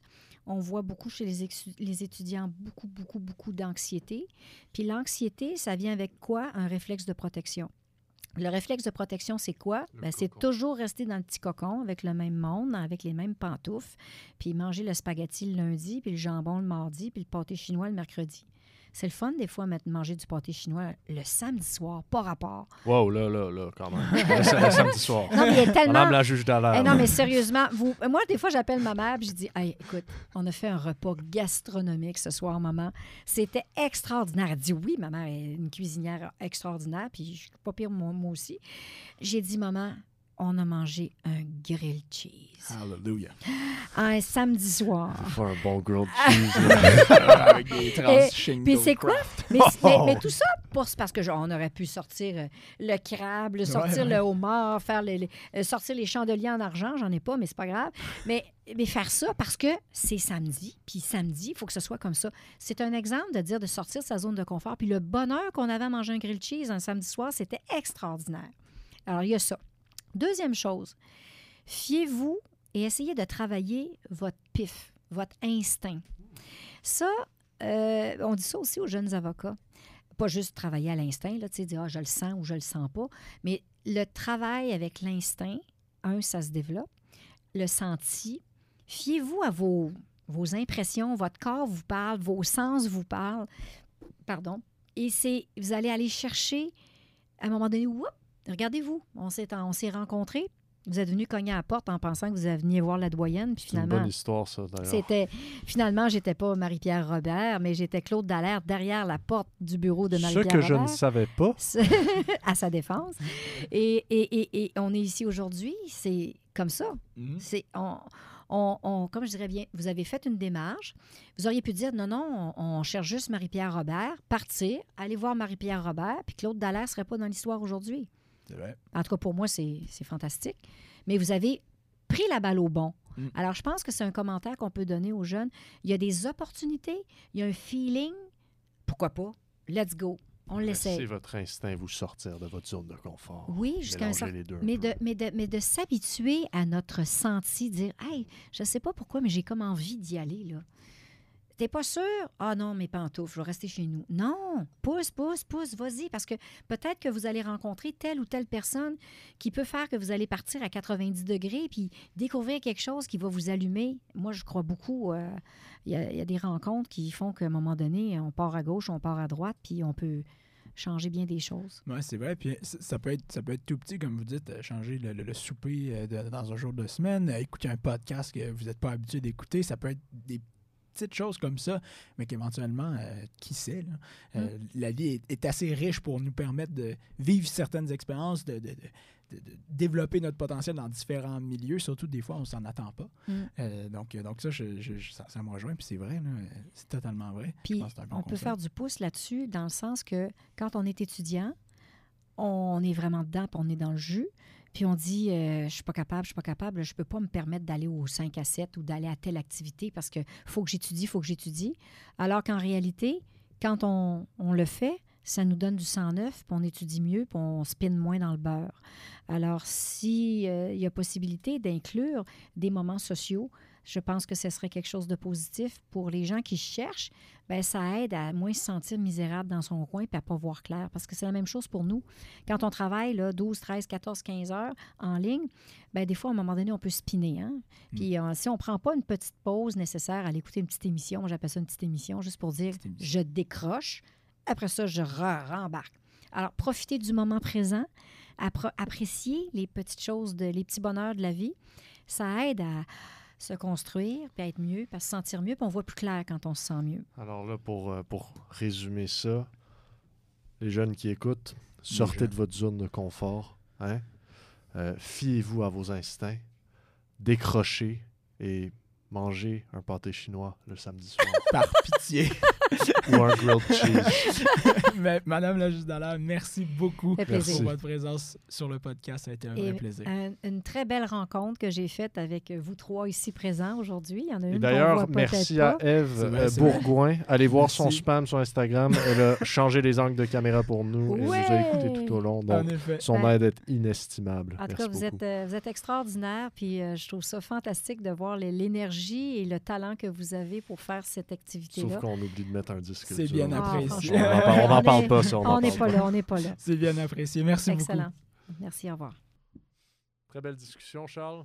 Très belle discussion, en effet. Qu'est-ce que tu en as retenu, Paul? Alors, ce qui est triste, c'est que malgré qu'on a eu une discussion incroyablement riche sur le droit euh, et la justice, et j'en retiens beaucoup de ça, mais le moment que je dois mentionner maintenant, c'est euh, quand le juge Dallaire nous a dit que ce qui avait vraiment genre fait sa journée, c'était de manger un grilled cheese. Le samedi. Oh, ça par contre. Puis, puis, elle l'a raconté avec vigueur. Là. Ah, c'était un événement. Et moi, quand elle l'a raconté, j'y ai pensé, puis j'avais envie d'un grilled cheese. Donc, Charles, maintenant pour la réponse intelligente. Qu'est-ce que t'en retiens? ben, moi, j'ai beaucoup apprécié l'aspect euh, lorsque la juge en fait a expliqué que fondamentalement, ce qu'il y a au milieu du système de justice, c'est l'humain. Puis pour comprendre l'humain, c'est important d'avoir une, bonne compréhension de la psychologie. Euh, puis ça, c'est, elle, nous a donné certains, euh, certains euh, points de vue par rapport à ça et comment est-ce que les gens réagissent au sein de sa cour, puis comment est-ce qu'elle, en tant que juge, peut faire en sorte d'améliorer leur expérience et de rendre un jugement qui est authentique. Donc je dirais que c'est vraiment ça qui m'a inspiré, moi, durant la discussion. Comme d'habitude, si vous avez des questions, commentaires ou suggestions ou vous voulez juste nous crier après, écrivez-nous au mille une voix du succès à commercialgmail.com. C'est toujours un plaisir de recevoir vos commentaires.